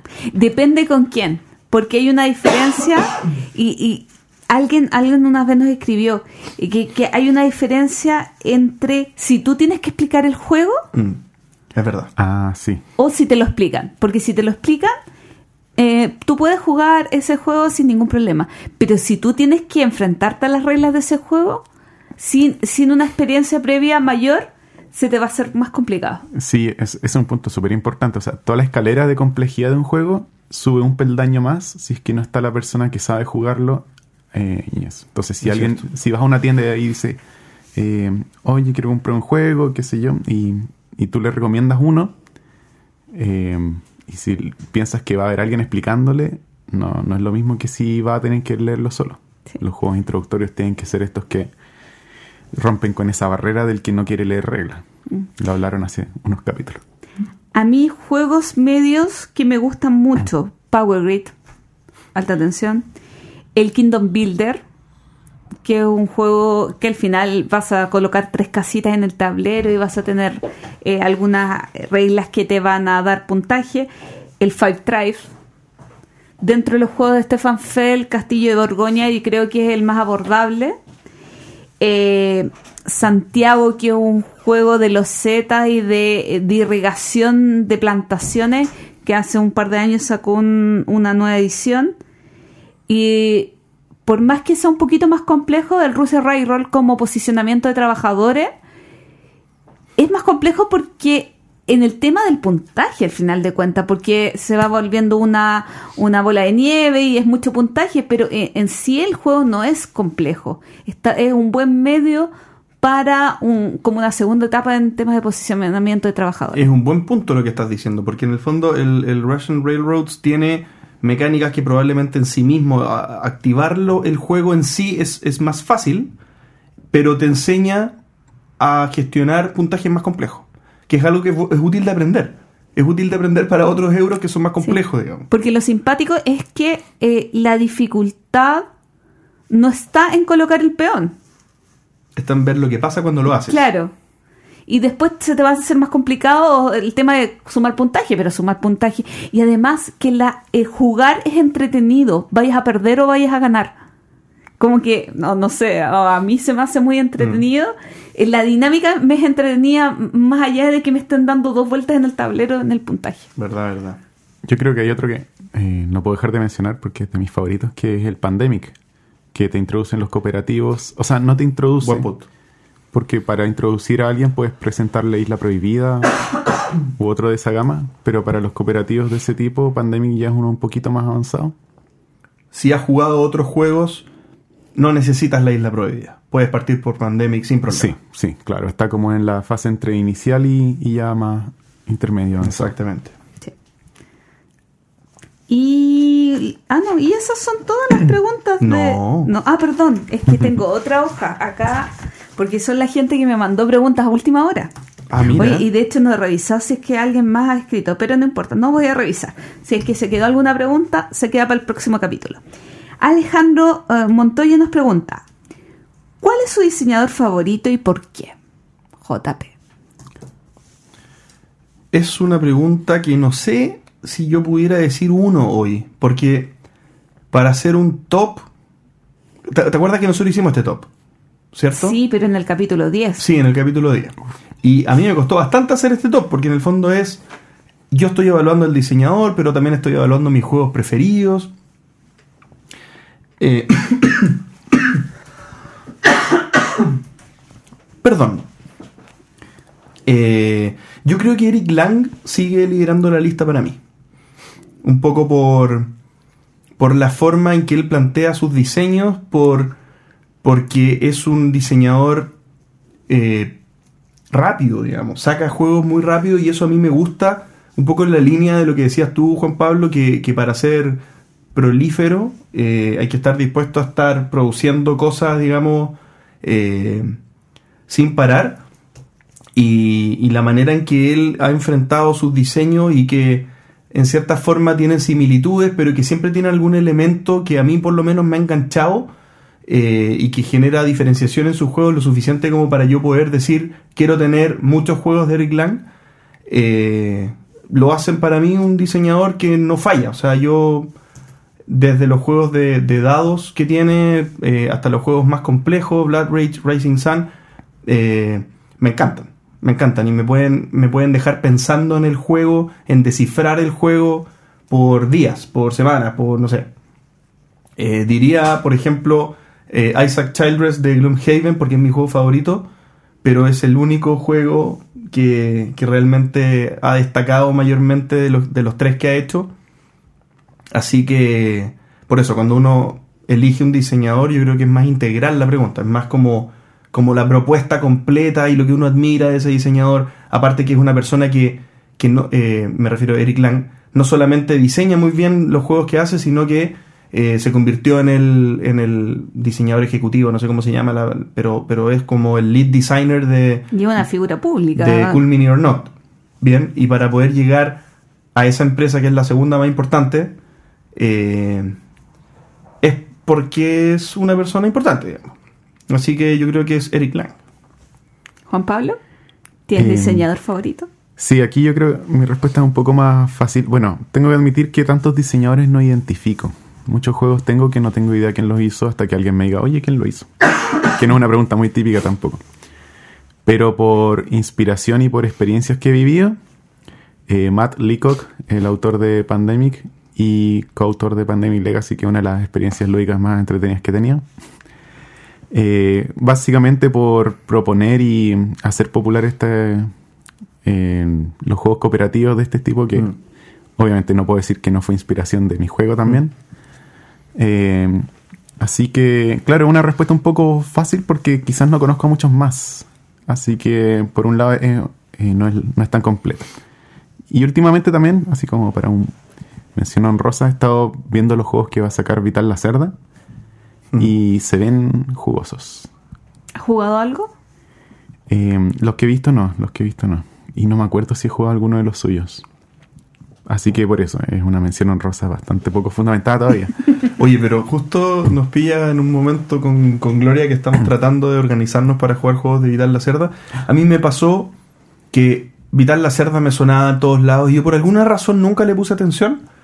Y, y ahora me vino como una, un hype de, de repente eh, de que me di cuenta de que ha sacado juegos que todo el mundo habla y yo no sé por qué nunca lo he querido jugar y son, y son famosísimos y no he jugado ninguno. Menciona algunos, por favor. Kanban, Lisboa, eh, Lisboa, The ah, eh, Ka- Kanban, Lisboa, eh, Vinios, The Galleries, CO2. CO2, CO2. Escape Plan, On Mars ahora. Eh, ¿Qué más? Me faltó uno. Mm, ¿Sí? Ya. Yo Los lo- últimos tres que mencionaste, CO2 me tinca mucho por la temática, no lo no- no Es he cooperativo. jugado. Claro, y es de... ¿Sí? Sí. CO2 es cooperativo. Si Es no me equivoco. Mm. No me acuerdo, pero es de hacer sobrevivir el planeta de, Pero creo que es el menos, el menos vital la cerda. De los vital la cerda. yo he probado, bueno, no he probado CO2, no he probado los que no han salido al mercado y eh, hoy he probado todo. O sea, he probado viños, viticult, vi- viños, perdón, vi- estoy pensando en vinos y vinos. Viños de Galleries, eh, Lisboa y Kanban. Eh, pero casi todo una sola vez. Eh, Viño es el que más me ha gustado hasta el momento. Después Kanban. Después no sé. En fin. ¿Y tu favorito? Mi autor... Ah, ¿qué? ¿Mi autor sí. favorito? Sí, sí. Eh, si hay alguna duda, que es Don Wolfgang Kramer. ¿Por qué? Eh, parte de Primer Amor, de cuando yo probé Torres, me encantó. Eh, muchísimos juegos de él me fascinan. Y por más que no sepa mucho de historia, eh, ha sido una pieza clave en el desarrollo de los juegos de mesa en el mundo mundial. Desde la instauración de los de los contadores de alrededor del tablero, o sea, no de los contadores de- del marcador de puntuación alrededor del tablero, eh, de los primeros autores que vivió de esto. Era un ídolo el viejito. Y nos vamos a la última pregunta. Tenemos otra más que apareció acá en. Ah. que revisé por mientras. Dos preguntas más. Uno, César Quinteros. Eh, ¿Qué tienda de juegos nos recomiendan en Barcelona y, y Roma?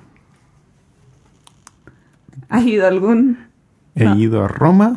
Ah, muy bien, porque yo tengo las de Barcelona. No jugué juegos en Roma, estaba, estaba de viaje. Así que no, No. paso. Bueno, yo sí me dediqué a jugar mucho en Barcelona. Y bueno, en Barcelona está todo lo que se llama el triángulo friki. Y ahí tú decides cuál es la tienda mejor. Pero la idea del triángulo friki es que en un par de calles están todas las tiendas, o sea, la mayoría de las tiendas de juegos de mesa, eh, reunidas, ojo, con los horarios. Porque en España eh, duermen siesta. No sé, las tiendas cierran a la una y abren a las cinco, no sé. Así que ojo que es crítico cuando uno no sabe eso, revisar los horarios. En el Triángulo Friki pillas eh, Gigamest, que es una tremenda librería que tiene mucho material ñoño y además que tienen juegos de segunda mano. Está Júpiter Juegos, está Kaburi. Mira, anda a cualquier tienda al trián- Triángulo Friki y fíjate que van a tener un afiche donde están todas las tiendas del Triángulo Friki. Entonces, con que vayas a una, saques una foto, ya tienes el mapa de todos los lugares que tienes que visitar. Mira. Hay café, ludi... no, ah, Triángulo Friki, cerca de Arco de Triunfo, es obligatorio en un viaje a Barcelona. Perfecto. Y la última pregunta, ay, que justamente es de, la, es de Pamela y el apellido de la Pamela es Calabrano. Y nos pregunta, ¿mejor juego basado en una serie de televisión? Mejor juego basado en una serie de televisión. Estaba como para haber leído antes de esta pregunta. A ver, pensando se me ocurre Battlestar Galactica, Ah, mi carga galáctica. Juego de Tronos. Ah, ¿estás pensando en juegos que tienen...? Eso dijo, Claro. ¿no? Sí, no, Sí, pero... o sea, tú estás es que yo- enumerando. ¿Tú estás enumerando o estás diciendo que son buenos? Ambos son buenos. Ya. A mi galáctica no... no... Battlestar Galactica, ¿quién Oh, no te gustó? y- ¿El y- juego y- o la serie? Oh, ambas. Es que no me gustan las cosas espaciales. Sí. ¿A ti te gusta Y- Battlestar Galactica? ¿Lo has visto? No, no lo he visto. Así que la verdad también me quedo colgado en esta pregunta porque ni Juego de Tronos, ni... Hoy Juego de Tronos.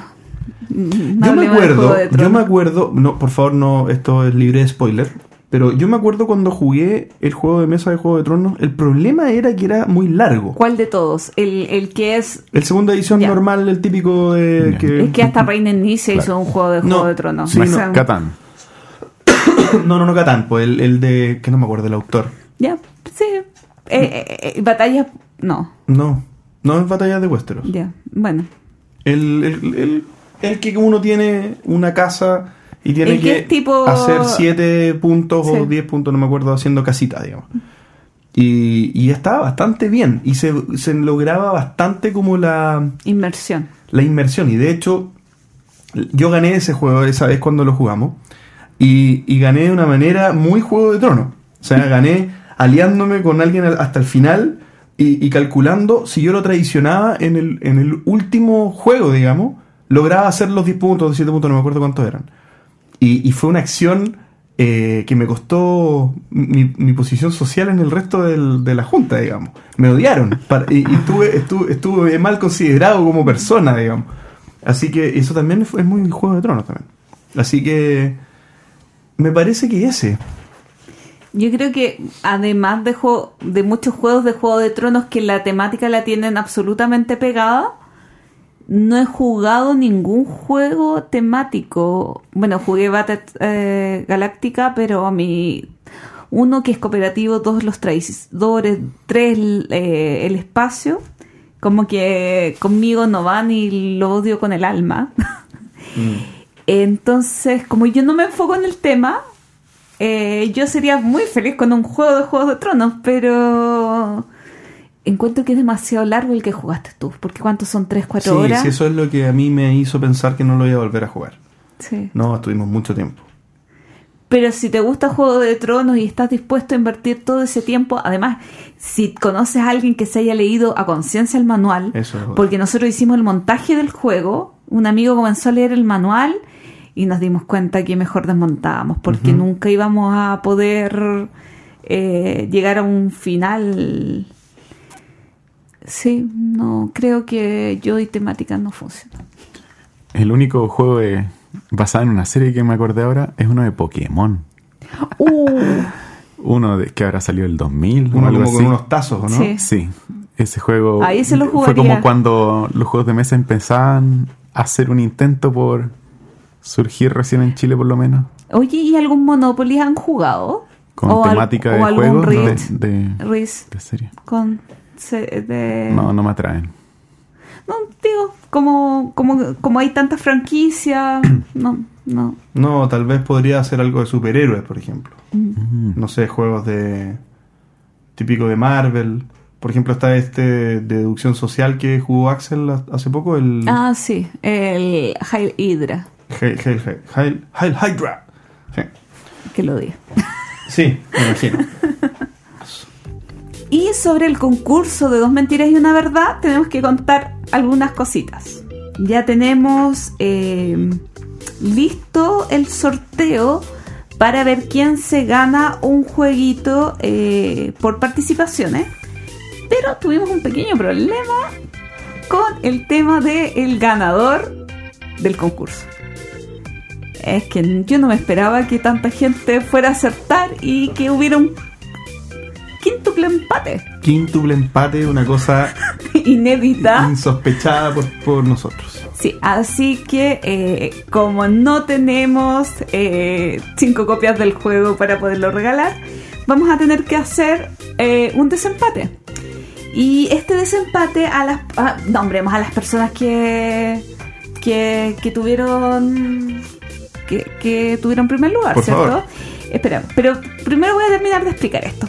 A estas personas yo les voy a mandar un correo electrónico con otro formulario para que contesten algunas preguntas. Y el ganador de eso se va a llevar un jueguito. Y a los amigos que, eh, que no acierten les vamos a enviar un premito de consuelo que es hermoso. Porque son las cartas edición aniversario de eh, Chile de Dixit. Así es. Gentileza de SkyTip. Así que agradecer a los amigos de SkyTip que nos regalaron hartas cartitas para que, eh, bueno, especialmente los amigos de fuera conozcan un poquito de Chile a través de esas cartas. Así es. Así que les cuento quiénes fueron las personas. Que llegaron a la fase final. El amigo de Ecuador, Enric Castillo, llega a la fase final. Nuestro amigo chileno, eh, Fernando Casals, llega a la fase final. De verdad. ¿Sí? Es que no conoce mucho el Ah, peño. está bien, está Bueno, nuestro otro amigo chileno, Fernando Palomera, que era el que iba en primer lugar, igual llegó a la fase final.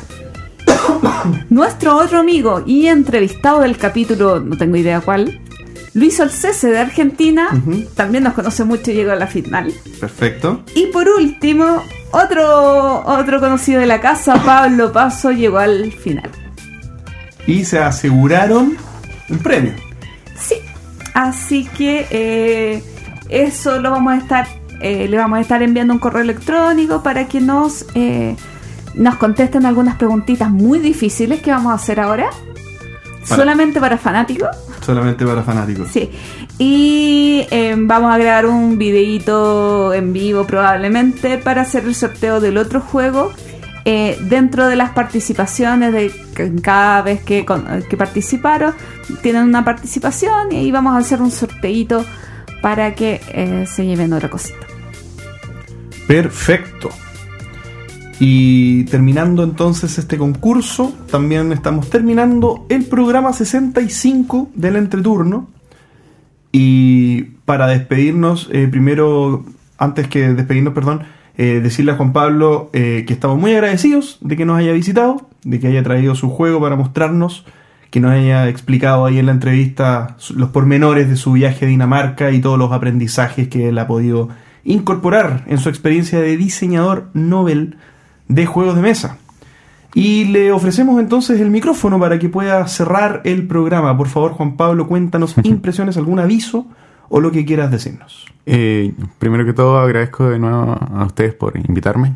Eh, eh, creo que quería decir dos cosas. Primero, eh, los agradecimientos por los que me han apoyado con este juego. Tanto a mis amigos que siempre me preguntan o, o que han probado el juego y me han dado muchos comentarios.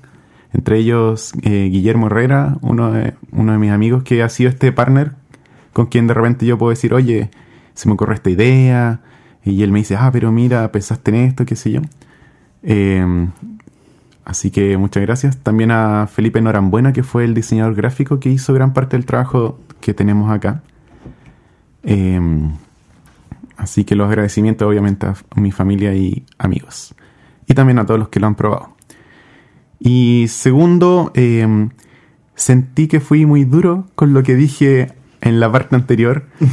Eso de no amar tu juego, eh, no enamorarse de tu juego, a lo que me refería era que no hay que, hay que enamorarse del hacer los juegos. Esa parte es lo que te mueve. Ninguno de los creadores de juego que ahora se ganan la vida lo hacen solamente por el trabajo. Todos ellos lo hacen porque les gusta. Entonces, incluso si quieres ganar plata y ese es tu propósito, uno de tus propósitos, no puedes dejar de amarlo.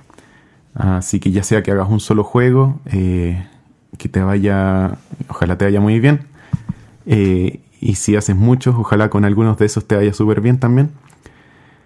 Eh, dejarlos a todos invitados. También ustedes mencionaron un tema. eh, las diseñadoras, las diseñadoras o autoras mujeres son pocas y de a poco está creciendo. Entonces, invitar también a todas las mujeres. La otra vez en Ludifest, una chica estaba probando juegos porque quería hacer uno para su tesis o un trabajo. Eh, y a veces se espantan porque no están int- eh, integradas al, al mundo de la misma manera. No siempre se les recibe con los brazos abiertos. Pero cada vez más. En, en Fastaval, este evento al que fui, ninguna de las 22 personas que llevó su juego era mujeres. Eh, y eso fue criticado. Fue criticado y, y de cierta manera se está buscando la manera de incentivarlo más. Así que también por ese lado. Pero de todas maneras, eh, los juegos son una herramienta que te sirve como si eres profesor. Puedes hacer un juego simple para una clase. Puedes hacer un, juego más complejo incluso.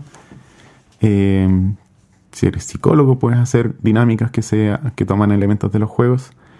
Y mm, respondiendo un poco a este amigo que su- sus círculos le decían que jugar era para niños, es una de las barreras que tenemos que ir votando. Y espero que el entreturno también hace gran parte del trabajo ahí. Eh, los juegos de mesa son una herramienta creativa, artística, eh, educacional, recreativa, que mm, está ganando terreno, afortunadamente. Y nada, pues para eso se necesita la gente que los juega, que los utiliza como herramienta, que los crea, etcétera, que los publica, todo eso.